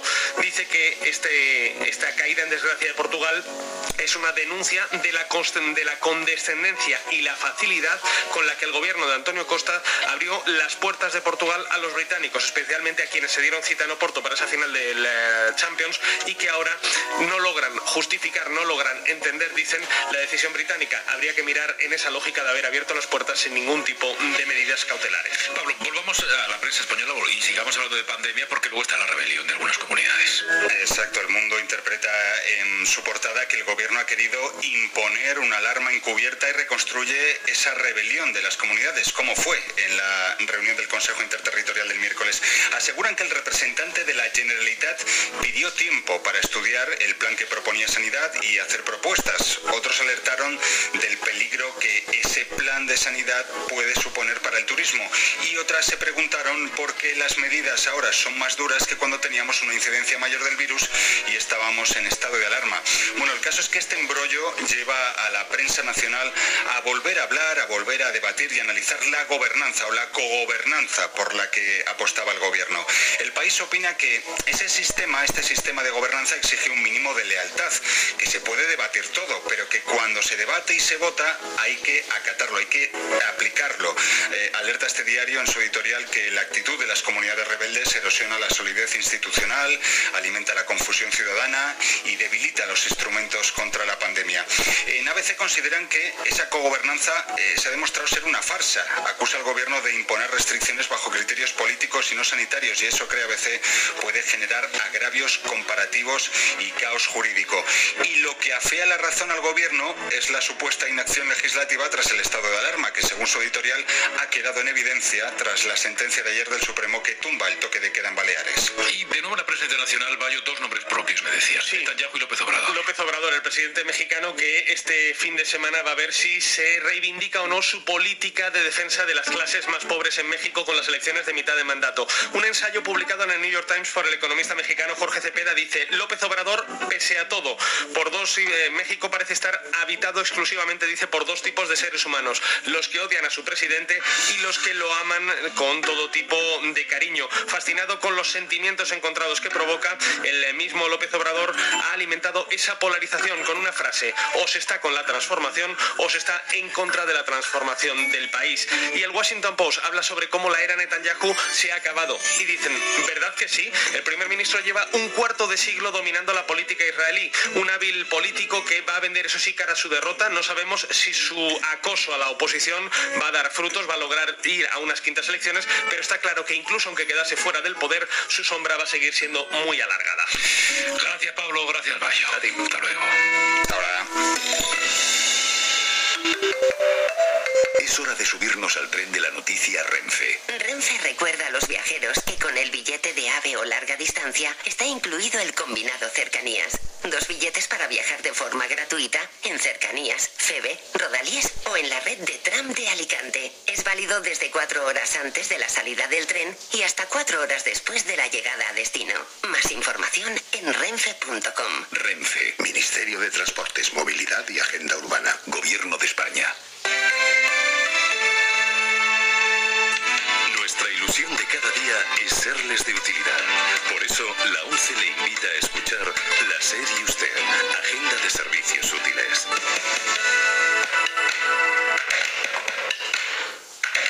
El Instituto de la Juventud de España ofrece subvenciones para asociaciones, organizaciones juveniles y entidades que presten servicios para jóvenes. Pueden pedir estas ayudas organizaciones no gubernamentales siempre que estén legalmente constituidas. Tenga en cuenta que estas ayudas son subvenciones para cubrir algunos gastos, por eso es importante que lea la información completa antes de solicitar las ayudas. El plazo para pedirlas acaba el 28 de junio. Tiene toda la información en injuve.es. Esperamos que esta información les sea de utilidad. Saludos de la ONCE y buenos días. Tía, ¿has visto el post de estas? A ver. Hashtag escapadita. Hashtag desconexión. Hashtag paseíto en globo. Hola. Han jugado al triplex y les ha tocado. Fijo. Triplex de la ONCE. Podrás ganar hasta 150 euros por solo 50 céntimos. Hay tres sorteos diarios. Triplex de la ONCE. No te cambia la vida, pero te cambia el día y el post. 11. Cuando juegas tú, jugamos todos. Juega responsablemente solo si eres mayor de edad.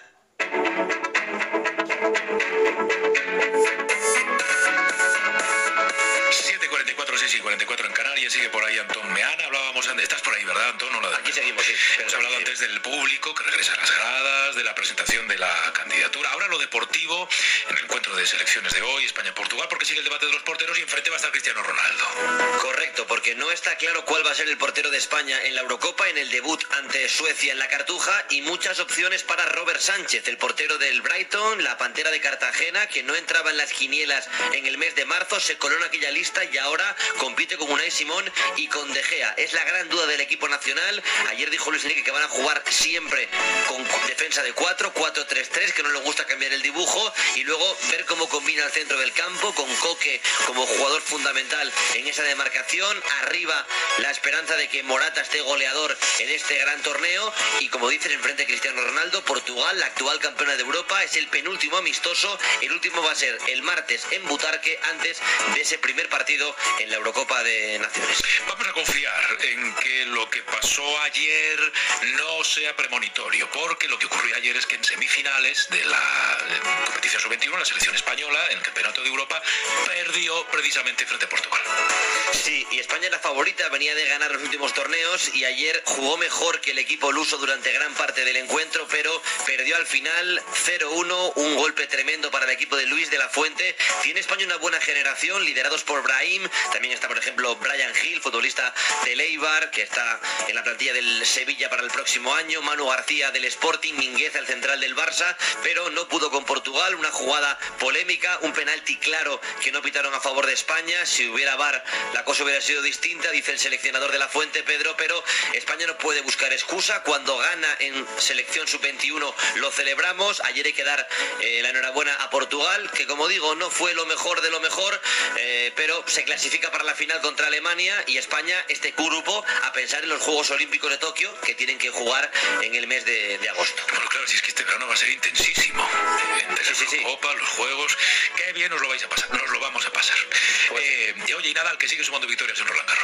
Que también tiene Roland Garros, Juegos Olímpicos, veremos si va a Tokio, pero que no falla. Ayer victoria nocturna ante Gasquet. Nos contaba desde París Zubiarraín que fue un partido un poco extraño, sin público, sin que nadie alentara a Rafa Nadal en cada acción, en cada punto, pero sigue con paso firme buscando, es que me da cosa decirlo, su Roland Garros número 14. Es una máquina absoluta en la arena de, de París y ojalá que siga con paso firme, Pedro.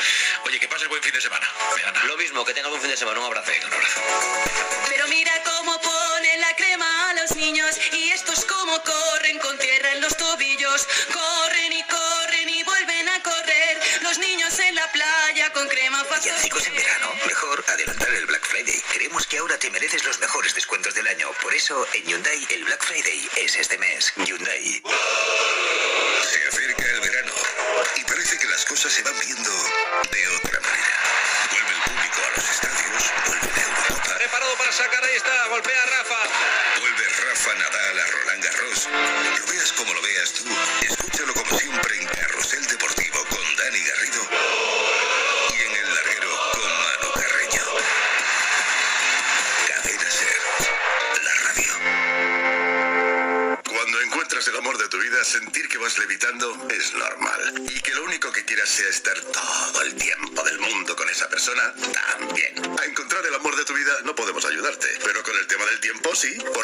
juegas a Euromillones puedes ganar todo el tiempo del mundo para hacer con él todo lo que quieras. Este 4 de junio bote especial de 130 millones. Y eso sí que da para enamorarse.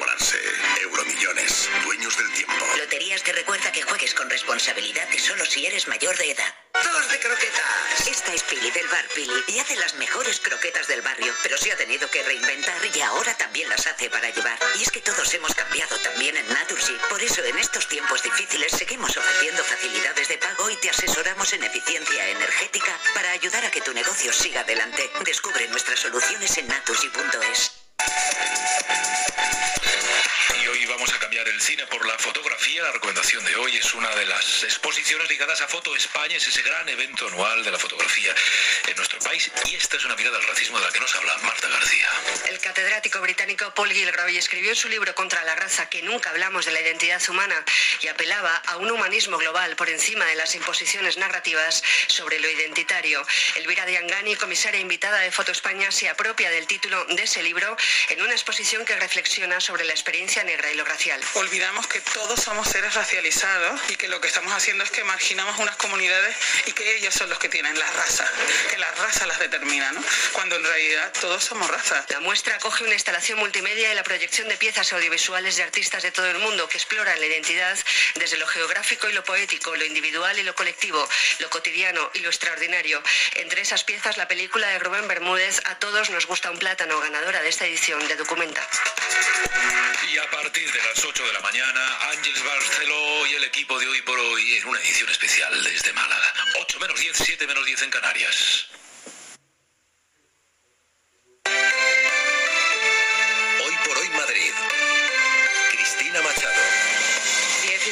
A esta hora en el centro de la capital. Se lo adelantamos a esta hora en la SER. El gobierno regional de Ayuso admite que la ordenanza de movilidad de Almeida supone un retroceso respecto a Madrid Central.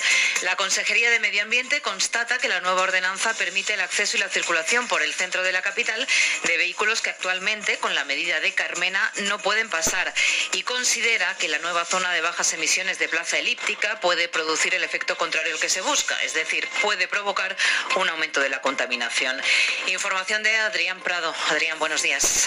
¿Qué tal? Buenos días. Sí, son dos informes de la Dirección de Sostenibilidad y Cambio Climático de la Consejería, uno con fecha del 9 de febrero de este año en el que se constata que la nueva zona de bajas emisiones que va a sustituir a Madrid Central permite el acceso y la circulación de vehículos que la actual ordenanza de movilidad no contempla. Por eso recomienda que se estudie estas emisiones adicionales y su posible impacto en la calidad del aire. El texto también analiza la nueva zona de bajas emisiones prevista en Plaza Elíptica, cree que la superficie que abarca es escasa y que además puede tener un efecto contraproducente, ya que los vehículos que circulen por esta zona tendrán que bordearla generando más emisiones y por tanto empeorando la calidad del aire. Además recomienda que la prohibición de acceso a los vehículos sin etiqueta ambiental se extienda al menos también a los de distintivo B. El otro informe es del 26 de mayo, este lo solicita el ayuntamiento en cumplimiento de la nueva ley de cambio climático y que establece que cualquier medida que suponga una regresión de las zonas de bajas emisiones ya existentes deberá contar con el informe previo del órgano autonómico competente. Por tanto, la simple solicitud de este informe implica que el ayuntamiento está reconociendo que va a aplicar medidas menos restrictivas que las que ahora están en vigor. Hoy precisamente Más Madrid va a registrar en la oficina del Parlamento Europeo un escrito sobre la eliminación de Madrid Central dirigido a la Comisión de Peticiones. Denuncian el retraso que supone la normativa de Almeida. Madrid, dicen, está yendo hacia atrás. Esther Gómez, concejal. En Madrid estamos yendo en dirección contraria a todas las europeas. Desde Más Madrid proponemos que no se puede dar marcha atrás con ninguna medida, sino lo que toca es ser más ambiciosos, multiplicar por 12 Madrid Central y también multiplicar, por lo tanto, sus beneficios para la salud. Madrid anuncia recurso en los tribunales contra la decisión del interterritorial sobre las restricciones al ocio nocturno y a la hostelería. Javier Alonso, buenos días. Buenos días. Madrid llevará una decisión del interterritorial a la Audiencia Nacional por tercera vez. El fondo del conflicto sobre el que aún no se han pronunciado los jueces es el mismo que entonces. Si las decisiones de ese foro se pueden imponer por mayoría, como defiende el Ministerio, o si se precisa la unanimidad, como cree la Comunidad de Madrid. Enrique Ruiz Escudero, consejero de Sanidad anunciaba el recurso este jueves. Lo recurrirá en los conceptos que determinen nuestros servicios jurídicos, porque no nos sentimos vinculados a un acuerdo que no cuenta con el precepto básico que marca el reglamento del Consejo Interterritorial del Sistema Nacional de Salud, que es que cualquier acuerdo tiene que emanar del consenso. El Gobierno central, en cambio, cree que Madrid terminará cumpliendo como hizo en las otras dos ocasiones en las que no estaba de acuerdo con la decisión. La ministra Darias, en todo caso, no ha querido adelantar acontecimientos, evita concretar si llevaría a la Comunidad de Madrid a los tribunales en caso de que no aplique el resultado del interterritorial. Dice que ella no es partidaria de judicializar los desencuentros políticos. Más noticias con Joan Jimeno. Alrededor de 200 personas desalojadas por el incendio que se registró ayer en el Hotel Nuevo Madrid. Incendio sin víctimas que comenzó en una de las terrazas de la parte alta del edificio y que se extendió por toda la fachada. 15 dotaciones de bomberos apagaron el fuego del hotel. El Ayuntamiento de Madrid refuerza los controles de alcohol y drogas este fin de semana. Ante el aumento de las incidencias en los últimos fines de semana, 50 agentes de refuerzo se suman a los 200 habituales para vigilar que se cumpla con la normativa de alcohol y drogas al volante. Y vuelve el público a las gradas del Wanda Metropolitano. 15.000 personas ocuparán el 30% del aforo del estadio desde las 7 y media en el partido de la selección española frente a Portugal. Es la vuelta de los aficionados a los grandes estadios de la comunidad más de un año después. Actualizamos de nuevo la situación del tráfico, primero en las carreteras de GT. Teresa Serrano, buenos días. Buenos días, Cristina. Se nota el viernes en las carreteras madrileñas a esta hora. Las entradas a la capital más aliviadas de lo habitual. Destacamos en ambos sentidos, a 2 en Torrejón, a 3 en Rivas y de entrada a la A4 en Pinto. También más livianos los tramos habituales de M40 y M50. Vamos a destacar a esta hora la, la zona de Pozuelo en sentido A6 y en Coslada sentido A2. Y en las calles de Madrid, centro de pantallas del Ayuntamiento Charo Alcázar, buenos días. Buenos días de nuevo, Cristina. Aquí han ido en aumento entradas como la M11, sobre todo al paso por Arturo Soria, prácticamente con retenciones. También mucha intensidad circulatoria en Avenida de América, en la Plaza del Conde de Casal, en el sur de la ciudad y desde primera hora en Santa María de la Cabeza y por último en la Plaza de Cristo Rey. ¿Qué Renault Zoe más New? Más que New es Renew, porque es reacondicionado, revisado, regarantizado. No se me ocurre nada más con Re, pero puedes beneficiarte de hasta 7.000 euros con el plan Moves 3. Pues re bueno. Llévate un Zoe seminuevo 100% eléctrico tan Renew que será mejor que New. Descúbrelo en la red Renault de la Comunidad de Madrid. ¿Pagas por más de lo que necesitas en tu factura de la luz y del gas, pero nadie te lo dice? En Fenía Energía te asignamos a tu propio experto en eficiencia para que ahorres siendo eficiente con energía 100% renovable. Entra en feniaenergia.es y recibe una oferta personalizada. Averigua cuánto podrías estar ahorrando cada mes con Fenía Energía. En las residencias Domus Vi nuestra pasión es cuidar de las personas mayores con la profesionalidad, dedicación y cariño que merecen. Los cuidamos con pasión para que sean felices. Estancias temporales o permanentes adaptadas a las necesidades de tu familia. Infórmate en el 945 65 85 o en domusvi.es. Hay una residencia Domus Vi muy cerca de ti. Ahora, el tiempo. Una ola de aire fresco se acerca a la casa de los Milero tras la llegada de Airzone. Desde hoy disfrutarán de 24 grados en el salón y de la temperatura que cada uno elija en su habitación. Se espera que desciendan las discusiones y una bajada en su factura de la luz. Conecta la climatización a tu vida con Airzone. Descubre más en confortairzone.com. 7 de la mañana y 56 minutos. Si tiene una empresa o negocio, el primer objetivo es adaptarse a la crisis y sobrevivir. En Lubillo Abogados estudiamos su caso y le asesoramos sobre las medidas que puede tomar. Negociaciones con entidades financieras, refinanciación, acuerdos extrajudiciales de pago, concursos de acreedores. Llámenos al 91 319 3913 o entre en lubilloabogados.com. ¡Ay! Quema el volante, ¿verdad? Y el cinturón también. Eso significa que ya llega el verano. Prepárate para disfrutarlo viniendo a tu taller Renault. Hazle una revisión de mantenimiento con 23 puntos de control y financiala cómodamente. Ven a la red Renault de la Comunidad de Madrid. Como notario sé lo que es importante dejar cuando te vas. La historia de tu primer beso, una receta familiar, una canción especial, pero sobre todo es importante dejar tranquilidad. Entra en la notaría de lo importante.com para compartir tu legado y para informarte sobre Vivo, el seguro de decesos de Preventiva Seguros. Sí a Sitges, sí a desconectar, sí a vivir y a disfrutar de la noche. Porque la tranquilidad de los tuyos es muy importante, contrata Vivo, el seguro de decesos de preventiva y llévate una tarjeta regalo de 20 euros para Decathlon, Cepsa o Amazon.es. Infórmate en el 920 3010. Bricomart, el auténtico almacén de la construcción y la reforma pensado para profesionales, porque somos la opción con más stock disponible del mercado, con una amplia gama para cubrir todas tus necesidades. Bricomart. La Fiscalía ha presentado dos nuevas denuncias relacionadas con el drama vivido en las residencias. 6.000 mayores murieron por COVID con síntomas compatibles sin ser derivados a los hospitales durante el principio de la pandemia. En este caso, las presenta contra dos médicas de una residencia privada de Carabanchel por el trato hacia dos ancianos residentes. En un caso por administrar el tratamiento, por no administrar el tratamiento prescrito y en el otro por no realizar el seguimiento oportuno a una mujer con deterioro cognitivo. Un caso que les contamos aquí en la SER, Teresa Rubio. Es el caso de la abuela de Víctor. Él cree que murió sin atención médica y por eso y por la falta de información que los familiares sufrieron durante más de un mes llevó el tema a la fiscalía. No se nos había dejado ver a mi abuela, aunque fuera por una cámara.